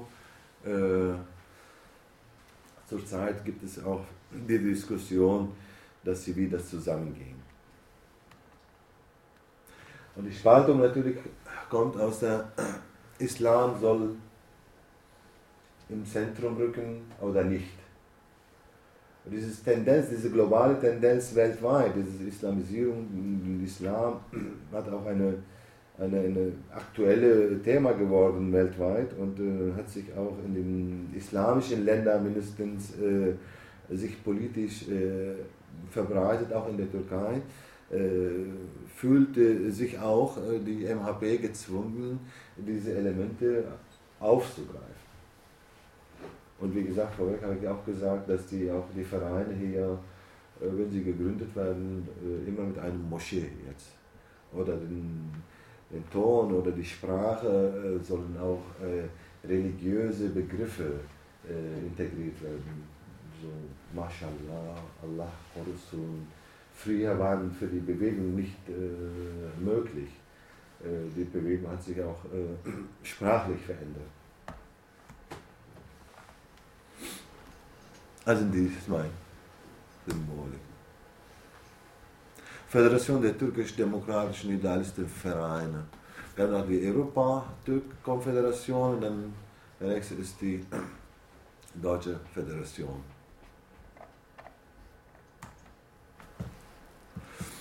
Das ist die Organisationsstruktur. Das heißt, die Position wird von der Partei bestimmt, die politische Positionierung ist immer von der Partei äh, bestimmt. Hier haben sie auch die satzungsmäßige Strukturen aufgebaut für sich. Zentrale Leitung 70 Personen, regionale Vorsitzende 13 Regionen haben sie auch für sich aufgeteilt, Deutschland Ziele verbreitet nationalistische, nationalistische Ideale Richtung des türkischen Reiches Turan, türkisch-islamische Synthese, Neustrahlendoktrin von Türkisch, das sind nicht wichtige. Rassismus gegenüber Kurden, das ist auch eine wichtige Aufgabe und Rolle, die hier haben. Da werden wir auch nochmal noch mal das ansprechen. Rechte der europäischen Türkentums, europäische Türkentums kommt jetzt, nicht mehr die deutsche, europäische Türkentum, Rettung der nationalen Kultur, Gewinnung der Jugendlichen für die türkisch-nationalistische Werte, als weitere Heroisierung des osmanischen und türkischen nationalen Geschichte. Am Ende das ganze Ziele, die hier, die Community-Ziele führen dazu, dass das hier eine ethnisch-religiöse äh, Subnation äh, sich reproduziert. Das heißt, es geht um Reproduktion von ethnisch-religiöser Subnation in der, einer Gesellschaft hier. Das sind Angebote, Fußballvereine, Jugendverband, Frauenverband, Elternvereine, Moscheen, Kulturvereine, das sind unterschiedliche Vereinsformen. Ausländerbeiräte ist auch ein Ziel von denen, haben sie auch versucht in Frankfurt, auch in Hannover, äh, in Hamburg, äh, in irgendeine von den Ausländerbeiräte äh, zu besetzen. manchmal in kleinen Ortschaften gelingt auch. In Frankfurt haben sie auch hingekriegt. Dann haben sie auch der Bürgermeister hin wieder, müssen sie ihn wieder zurückpfeifen. Die Community funktioniert nicht wie nach diesem Schemata so ist der Verein und dann wird das und dies gemacht, äh, sondern die Community funktioniert nach den klassischen Community-Tätigkeiten. Ja? Ein Individuum, ein Mitglied dieser Community äh, wird in unterschiedlichen Formen befriedigt. Egal was für ein Problem hat, wird der Person hier seine Bedürfnisse erstmal befriedigen können. Äh, Fußball, ja, ist da äh, ist auch ein Ort, wo man seine Freizeit verbringen kann. Äh, wenn du auch deine Wasserhahnprobleme hast du zu Hause, dann findest du jemanden, der dir das lösen kann. Wenn du auch günstige Tickets in der Türkei haben möchtest, gibt es immer neben dem Verein ein Reisebüro oder ein Reisebüro, die auch für diesen Verein arbeitet. Dann gibt es auch, wenn jemand zu Hause stirbt, dann gibt es auch diese Bestattungshilfsfonds bezahlst du dein Geld, das wird für dich alles organisiert. Das ist auch ein sehr, sehr wichtiges Angebot äh, vom, vom Verein. Und Pilgerfahrten. Das ist auch eine enorme, große Einnahmequelle. Diese Pilgerfahrten zweimal im Jahr. Das heißt, diese Reisebüro-Kombination. Reisebüro, Pilgerfahrten, Bestattungshilfsfonds, die sind alle in Kombination. Und zweimal im Jahr Reisebüro, äh, Pilgerfahrten. Dann wirst du von hier, von zu Hause abgeholt, Flughafen, Saudi-Arabien, dann machst du eine Woche, keine Ahnung, zwei Wochen sind die da. Und dann wirst du wieder zurück nach Hause geholt. Diese Dienstleistung wird von der Community angeboten. Und es gibt auch, es sind meistens sind religiöse, fromme Menschen, die das auch, äh, diese Angebote annehmen.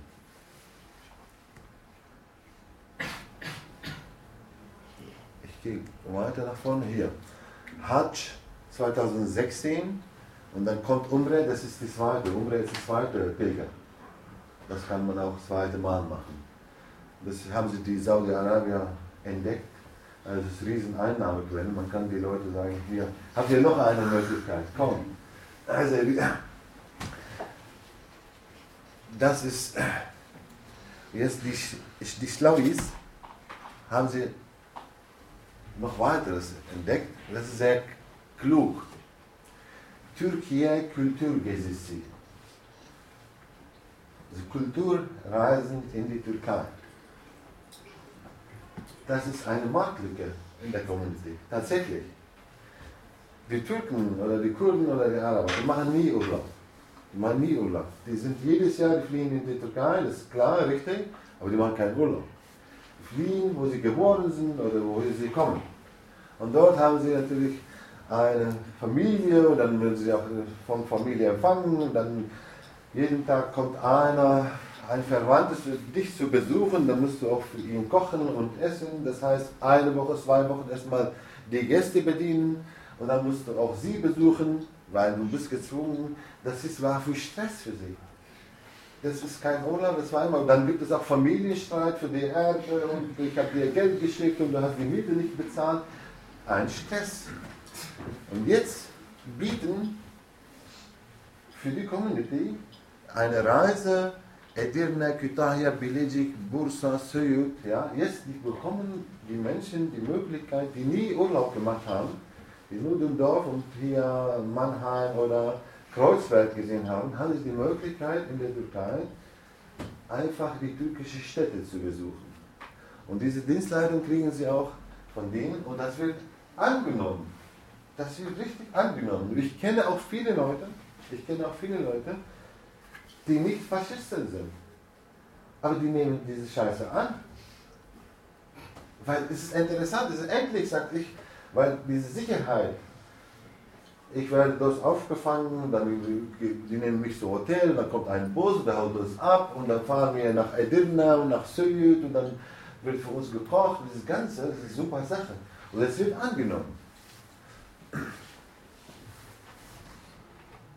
Und dieses Verein, das heißt diese Föderation, er hat sehr, sehr viele große Einnahmen und möchte diese Einnahmen auch nicht äh, für Politik opfern. Das heißt, sie versuchen auch hier moderat aufzusein. Hier der Name, da kann man sehen, Föderation türkisch-demokratischen Idealistenvereine, demokratischen. Der Begriff für die faschistische Ideologie in der Türkei wird nie verwendet. Es wird nicht in deren Literatur der Demokratie und also für ihre, sich selber, die haben sie nie so bezeichnet. Aber in Deutschland macht man. Wenn die Christdemokraten gibt, dann gibt es auch türkisch-Demokraten. Idealistenvereine. Auf dieser Homepage, die haben auch ihre, das ist die zentrale Homepage, das heißt nicht jeder Verein hat eine Homepage, die haben keins. Jeder Verein hat eine offene oder geschlossene Facebook-Seite, aber alle Vereine werden von hier, Aktivitäten im Verein werden hier in dieser Homepage, in Hauptseite gepflegt und betreut.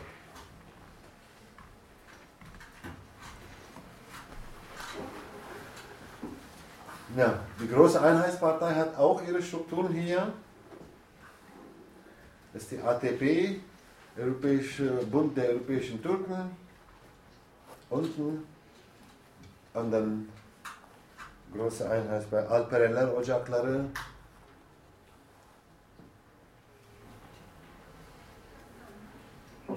Die heißen nicht mehr Nizam-ı Alem, sondern jetzt die Avrupa Türk Kültür Dernekleri Birliği.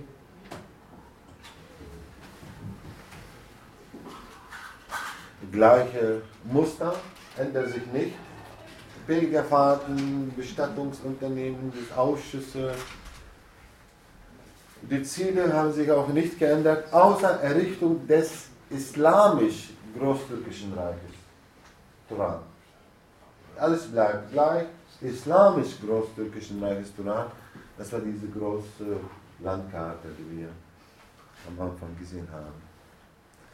Gute Kontakte zu Atip. Atip, eine phänomenale Geschichte der Faschisten hier in Deutschland. Oh, ich sitze mir was.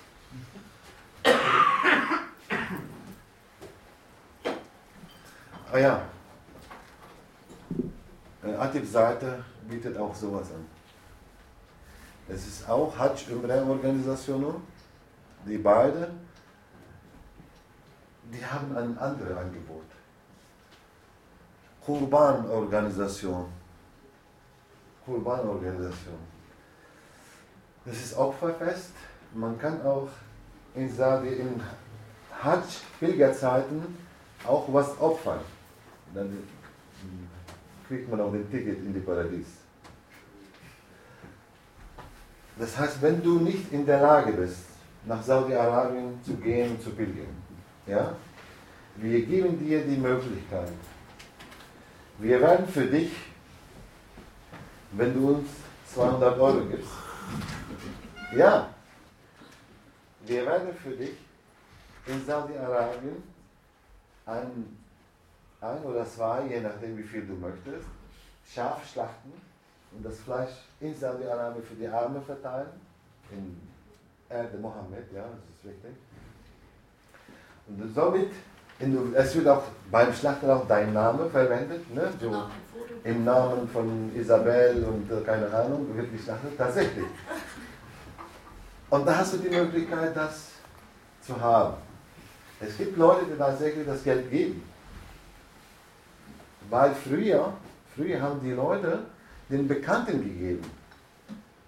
Früher, der Nachbar, ich kann nicht, ja, aber mein Nachbar geht hin, dann gehe ich zu meinem Nachbarn, ja, du gehst, hier gebe ich dir das Geld, kannst du für mich auch ein Schaf dort schlachten?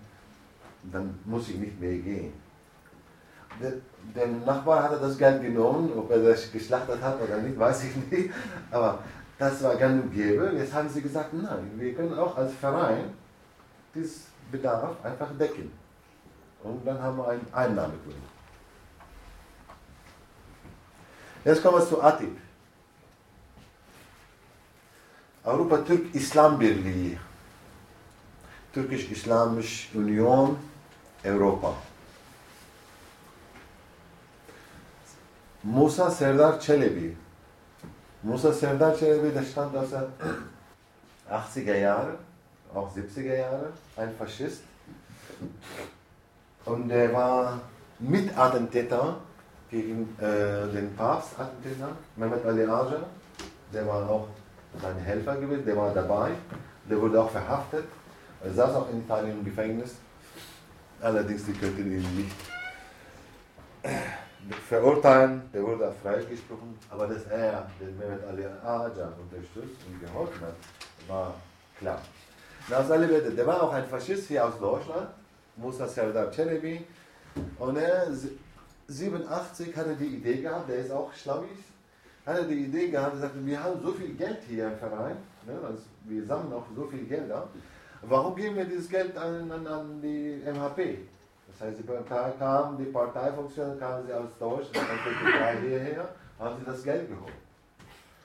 Und er hatte das auch tatsächlich einige Vereine hier überzeugt, dass man auch das Geld nicht geben muss, dass man auch die, das Geld hier für die Aktivitäten hier, für die äh, nationalistische Arbeit, faschistische Arbeit hier verwenden muss und soll. Und hatte auch die Bewegung hier gespaltet. Aber hier, nicht in der Türkei, das war eine Spaltung in 87 stattgefunden hat, aber nur hier in Deutschland. Und diese Partei später hat sich auch von dem Faschismus distanziert, von dem Nationalismus distanziert. Sie hat sich nur ein türkisch-islamische Gemeinde sein für die Interesse der Türken, für die Interesse der Muslimen hier in Deutschland kämpfen möchte. Und haben sie auch tatsächlich erreicht, dass sie auch äh, auf der höchsten Ebene den türkisch, des deutschen Staates einen Ansprechpartner haben. Äh, Zentralrat der Muslime in Deutschland, die sind Mitglied, Atik. Das heißt, dort begegnen sie auch die Minister und auch äh, äh, auf dieser Ebene auch die Bundeskanzlerin. Und da kann man auch sehen. Ihsan Öner ist der Vorsitzende von ATI. Wie kann ich zeigen? Könnt ihr Ihsan Öner finden? Chris. Ja. Mesa. Das ist Angie. SPD. Schwesig, ja. Und äh, türkische Dame, die keine Probleme mit den Faschisten hat. Es geht die Sache weiter. In gleicher Einladung.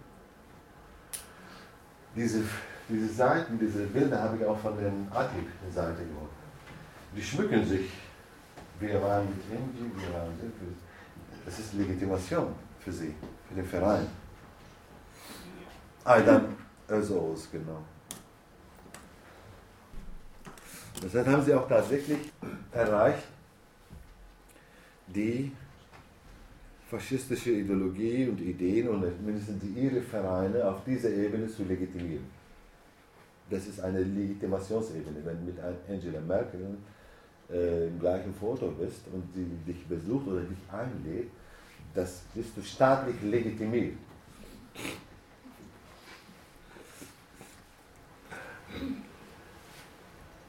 Eine AKP und der türkische Faschismus.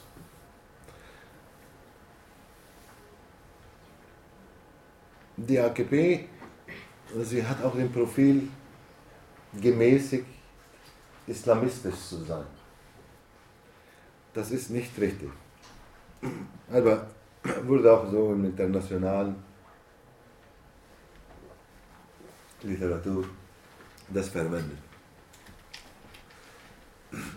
Die AKP geht in ein Bündnis mit dem türkischen Staat, das heißt mit dem türkischen Armee, mit der türkischen Polizei. Die gehen in ein Bündnis und in diesem Bündnis klar definierte Ziele, die Türkei im Nahen Osten ein agierender Staat zu machen. Nicht mehr reagierende, sondern ein agierender Staat zu machen. Das heißt, eine aktive Politik nach außen und auch eine autoritäre, repressive Politik nach innen soll betrieben werden. Das ist der Bund oder das Bündnis zwischen AKP-Elite oder AKP-Strukturen mit den staatlichen Strukturen. Und das stabilisieren zu können, das heißt innenpolitisch stabilisieren zu können, Sie wissen, die AKP, die kann nicht von den CHP-Leute oder sowas für ihre Basis gewinnen. Mit der Religion, mit der religiösen Politik, die können Teil der Kurden für sich gewinnen. Ziel ist der AKP mit faschistischer Politik den MHP-Basis zu gewinnen. Mit faschistischer Politik. Und seitdem greift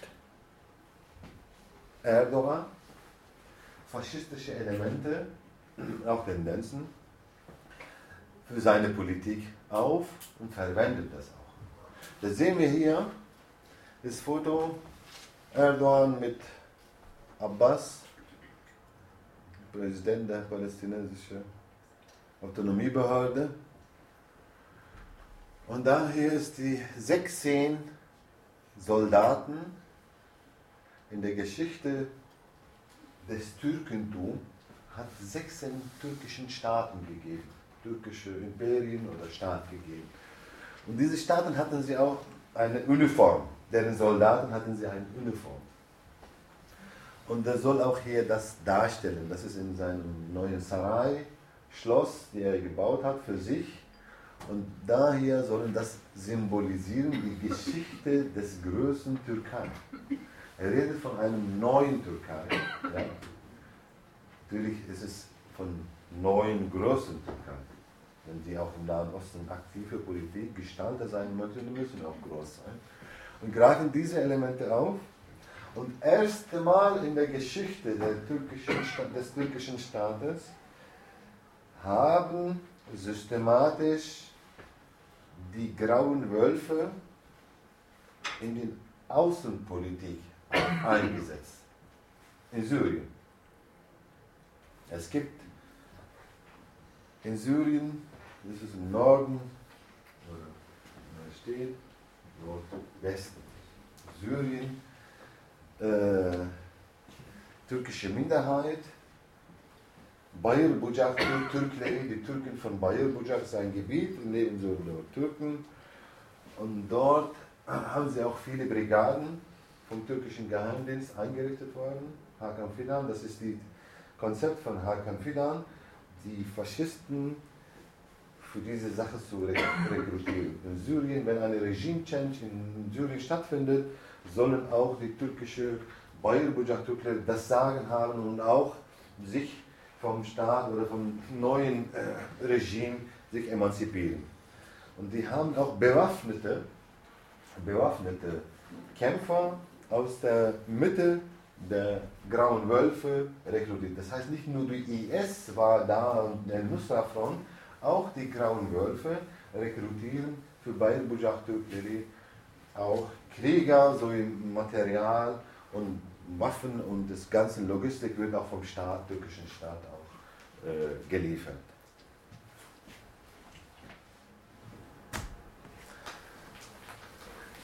AKP und Außenpolitik, hier ist die Ibrahim Küçük. Der ist in Syrien. Habt ihr die Nummer gesehen? Das ist wichtig für die türkische Bewegung, Faschisten. 1071, das ist das Jahr, in dem wir den Anatolien erobert haben. Das ist ein wichtiger Moment. Und jetzt werden wir Syrien erobern. Das heißt, im arabischen Land werden wir jetzt nochmal erobern. Türkmen Dağları, das ist türkische Gebirge, Akıncılar, Akıncılar, das waren die Sondereinheiten des Osmanischen Reiches. Bevor man eine Armee schickt, schickt man diese Sondereinheiten, die auch brutale äh, Massaker durchgeführt haben. Die haben kleine Dörfer erobert und einfach brutal die Menschen ermordet, ermordet und die ließen auch ein paar Leute fliehen. Und diese paar Leute haben sie weitererzählt, wie brutal sie Dorf massakriert. Die waren die Akonjela. Solche Sondereinheiten gewesen. Und dann diese Sondereinheiten, das ist, bezeichnen sich nicht so, das ist in Syrien. Die haben auch ihre Brigaden. Das ist Ibrahim Küçük, warum ich ihn ausgewählt habe, der ist nicht einfacher graue Wölfe oder sowas, sondern Ibrahim Küçük war der Vorsitzende der MHP in Istanbul, in Fatih. Der war Vorsitzender.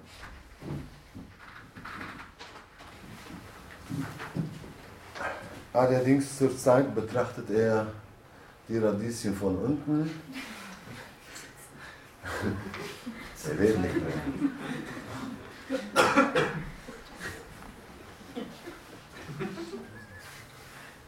Ja, das weitere Politik von Erdogan bzw. AKP ist die Osmanlı Ocakları. Osmanlı Ocakları sind ideologisch nicht weit weg von der faschistischen Auslegung. Allerdings, äh, sie wollen, sie definieren sich nicht ethnisch. Die sagen, dass sie Türken sind, die sagen, dass sie Kurden sind, die sagen, dass sie Tscherkesen, Araber sind, dass sie Aleviten sind, dass sie Sunniten sind. Es soll eine islamische Identität geben. Es geht nur den, den Islam. Und verwenden sie die gleiche Symbolik, drei Halbmonde. Allerdings sind grün. Das ist ein Element, das sie auch verwenden. Das weitere ist die klassische. Auf grüner Fläche, grün. Nee, grüne Halbmonde. Aber da sind die nicht zu sehen. Da oben. Oben rechts? Ach so, da.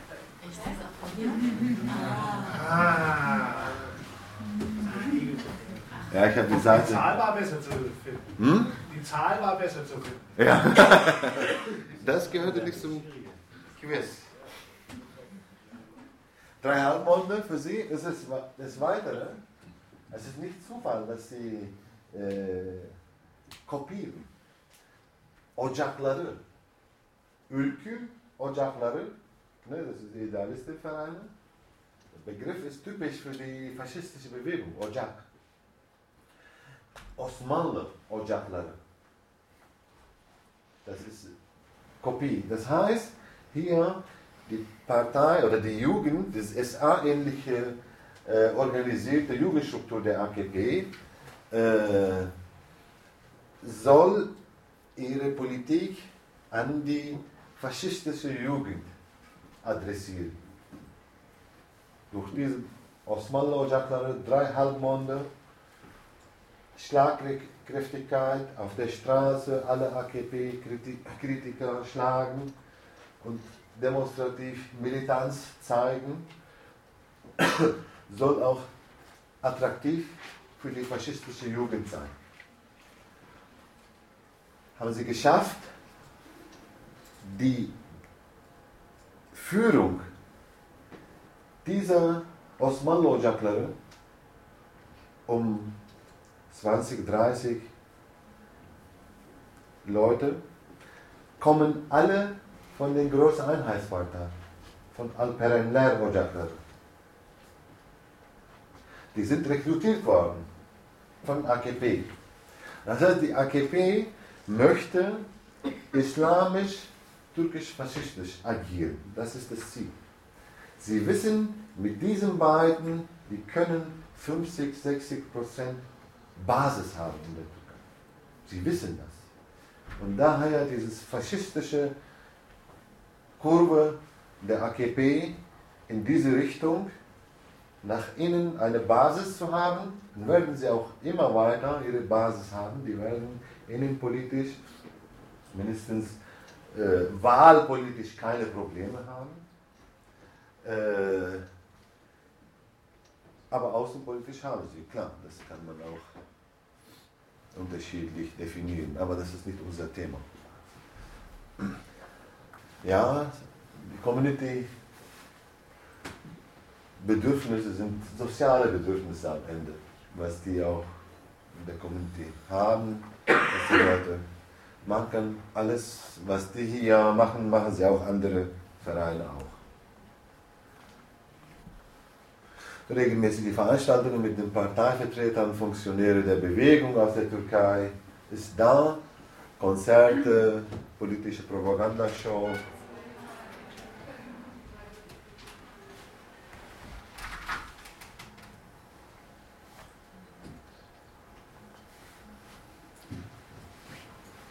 Das sind die Begriffe, Asena, Europa-Türklü, Europäische Türkentum, das haben wir alle. Da muss ich euch nicht prüfen, oder? Kennt ihr es? Handzeichen kennen wir, Grußform, Ketten, Ringe tauchen sie öfter. Tätowierung ist neu. Bis, bis, ja, bis Ende 90er Jahre, 80er Jahre, bis Ende 80, Anfang 90er Jahre gab kein Tätowieren. Das war verboten. Was soll das? Ein Muslim oder Türke darfst du dich nicht tätowieren oder sowas. Mittlerweile ist in. Und das wird jetzt tätowiert ohne Ende. Und dann kommen auch die grauen Wolf und Asena, drei Halbmonde, unterschiedliche mit Varianten wird tätowiert. Vereinsalltag. Da hier, Feyyaz Chetina in der Mitte, der mit dem meisten in Frankfurt gewesen.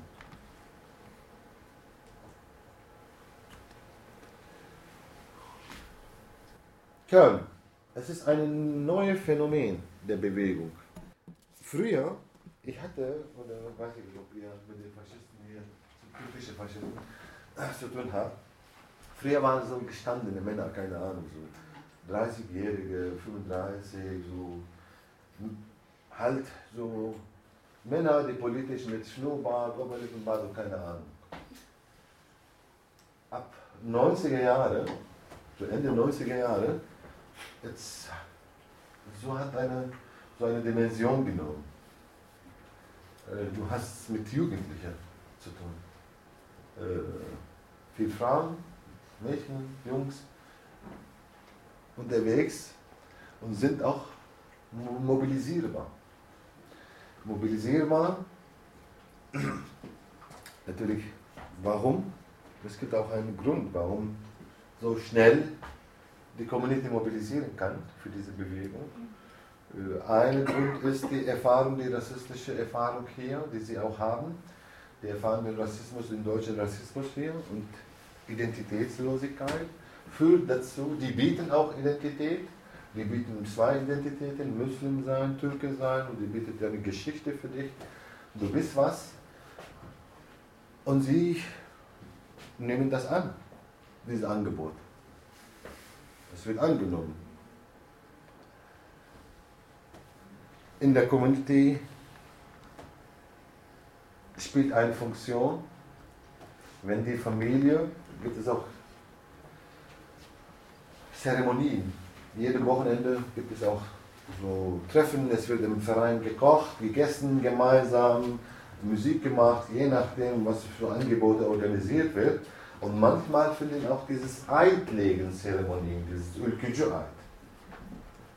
Diese Ülkücü-Eid findet auch dort statt, im Verein. Und die kommen die Jugendliche nach vorne mit seinen Familien. Hier sitzen auch die paar hundert Leute.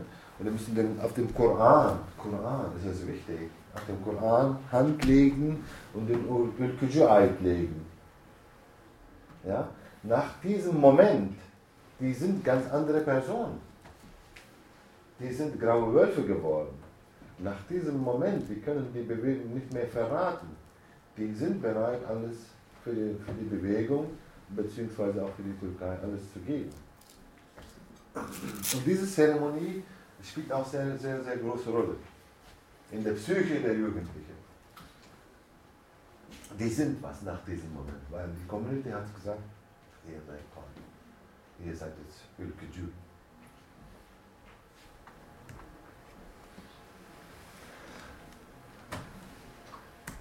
Wir mobilisieren in Deutschland gegen die kurdische Demokratiebewegung. Wie funktioniert das? Das ist eine gute Frage, die ich jetzt gerade stelle. Wie funktioniert das? Wie können die Bewegung hier in Deutschland bundesweit mobilisieren? Und die Momente sind immer, äh, der Zeitpunkt, es ist immer so ausgewählt, wenn in der Türkei die kurdische Bewegung oder der Krieg in Kurdistan sich verschärft, finden hier auch in unterschiedlichen Formen Aktionen, Proteste gegen die PKK und gegen die Kurden hier in Deutschland. Die Community funktioniert so. Verein, Mitglieder und in jedem Verein gibt es zwei oder eine Person, die als Reis gilt, fungiert als Reis, der Vorsitzende oder nicht Vorsitzende. Und der ist der Allesmacher, der kann alles machen. Äh, Community-Probleme sind vielfältig. Aische ist die Mutter von Aische gestorben in Aksaray in Nieder und sie hat eine Wohnung und du musst auch jetzt auf ihren Namen umschreiben und wir brauchen vom Konsulat eine äh, Vekalatname, das ist eine äh, Vollmacht, das ist ein Problem für diese Person. Ja? Die gehende Community, der Reis, das heißt der Vorsitzende, kann das erledigen. Er ruft an. Er ruft den Botschafter an, Konsulat an und löst er das Problem. Mehmet, sein Sohn, muss er seinen Militärdienst machen und verschoben, ist noch nicht verschoben, das muss bezahlt werden, das ist ein Problem, er kann nicht in die Türkei fliegen, weil er muss er in das Militär gezogen werden. Der kann lösen, er ruft den Botschafter an. Aber wenn er den Botschafter anruft, er ruft nicht den Sachbearbeiter im Konsulat, sondern er ruft den Lobbyabteilung. Im Konsulat gibt es eine Lobbyabteilung. Eine Lobbyabteilung, der türkische Lobbyabteilung, pflegt Kontakte mit diesen Organisationen. Das heißt, wenn diese Organisationen manchmal so einmal im Jahr oder zwei, dreimal im Jahr Veranstaltungen machen, werdet ihr sehen, dass auch der Botschafter eingeladen wird. Ja? Neben dem Botschafter kommt auch noch eine Person von der Lobbyabteilung. Immer er von der Lobbyabteilung, weil er berät den Botschafter über die kleine Community. Wer ist der Vorsitzende? Was macht er? Wie ticken sie? Was für Probleme haben wir, so eine gute Seite haben? Das wird von der Lobbyabteilung geliefert. Lobbyabteilung macht für diese zwei Leute alles, was sie im Rahmen der Machbarkeit wird gemacht. Aber gleichzeitig, irgendwann kommt das Telefon umgekehrt. Lobbyabteilung ruft ihn hier an und sagt, mein Lieber, so geht nicht. Wir müssen was machen. Und so mobilisieren. So werden sie praktisch Sie kriegen den Signal, was zu machen. Den Signal, was zu machen. Den Rest müssen Sie selber natürlich organisieren. Das ist wirklich ökologisch. Schade. Oh.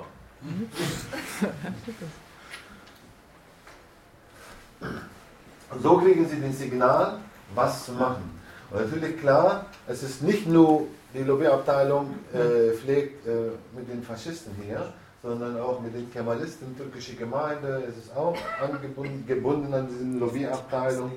Und ich habe selber erlebt, kann ich auch erzählen, in Braunschweig, das war vor ein paar Jahren, wir wollten auch den Todestag von Hrandink so ein Andenken, eine Veranstaltung machen und haben wir äh, ein paar Professoren eingeladen äh, für die Sache, die Geschichte der Armenier und äh, sollte auch in der Kirche stattfinden, weil die armenische äh, Community dort haben wollte. Das haben wir auch in der Kirche organisiert. Und das, sowas habe ich nie erlebt. Erstes Mal, das war für mich. Äh, wir waren drin, plötzlich haben wir Stimmen draußen gehört. Und die haben auch tatsächlich die Kirchengelände gestürmt, kam die Polizei, haben sie uns geschützt. Und ich habe die Leute gesehen, äh, die waren nicht die Faschisten, nicht nur die Faschisten. Ich habe Leute aus der kemalistischen Szene, aus der sozialdemokratischen Szene, Leute gesehen, die auch dort protestiert haben. Das war eine, eine, eine, eine große Mobilisierung gegen diese Veranstaltung. Da kamen Leute aus Hannover äh, und der Botschafter wahrscheinlich, die Lobbyabteilung hat alle äh, gegen uns mobilisiert. Und die waren aus den Moscheen, die auch ganz ruhig sind eigentlich, diese Didi und Didi, die ganzen Milligerüsch, die eigentlich ganz ruhig sind, äh, in bestimmten Sachen äh, waren alles mobil gegen uns. Und das ist, da kann man auch sehen, wie die Lobbyabteilung funktioniert. Und die sind direkt an die Lobbyabteilung gebunden. Direkt. So funktionieren. Äh, für sie, es geht, wie gesagt, Reproduktion der ethnoreligiösen Subnation. Nicht nur für sie, auch für den türkischen Staat. Wie gesagt, hier sehen wir friedliche Gesichter. Parallel finden in der Türkei auch, aber die hat ganz andere Dimension, sieht ganz anderes aus. Es ist ein Mob, der sich formiert. Und natürlich ein paar Minuten später stürmen sie auch die Läden der kurdischen ähm, oder HDP-Büros werden sie gestürmt und auch kurdische Menschen, falls sie bekannt sind oder sowas, werden sie gelünscht. War das zeitgleich? Ja, diese, diese, diese beide die Bilder, die ich zeige jetzt, die waren zeitgleich. Einmal Deutschland, einmal Türkei. Gab es in Deutschland irgendwelche Gegenmaßnahmen dazu? In Deutschland? Ja? Zu dieser Veranstaltung? Welche Veranstaltung? Haben wir das zurück da? Das ist nicht, Ja, das ist Türkei. ja nein, eins zurück. Das. Gab es da irgendwelche Gegenmaßnahmen? Nein, das war normale Demo, die sie auch, das ist in Köln. Ja. Mhm. Haben sie nicht gemacht? Irgendwelche so? Nein. Das war doch am 10. April. Ja. Nein, das ist nicht 10. April. Nein, nein. Nein, 10. April war es jetzt we- wenig, weniger. 10. April waren weniger. Und äh, 10. April waren weniger. Jetzt die Frage, die sind nicht wenig. Deswegen sind wenig gekommen. Nein. Sie vermeiden Auseinandersetzung.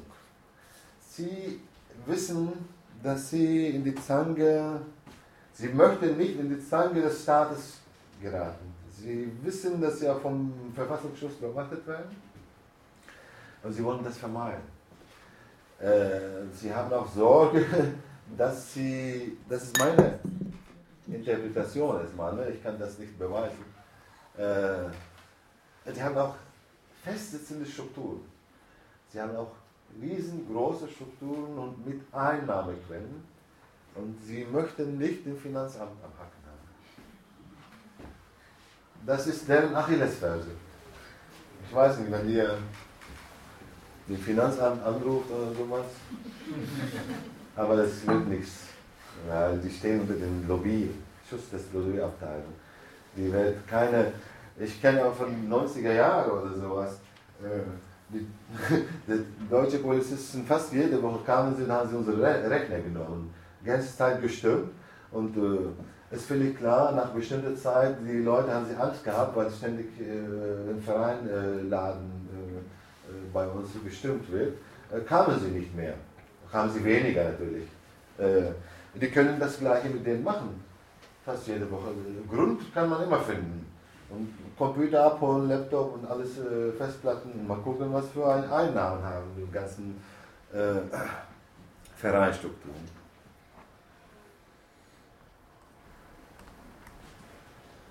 Ja, ich möchte jetzt hier beenden, glaube ich.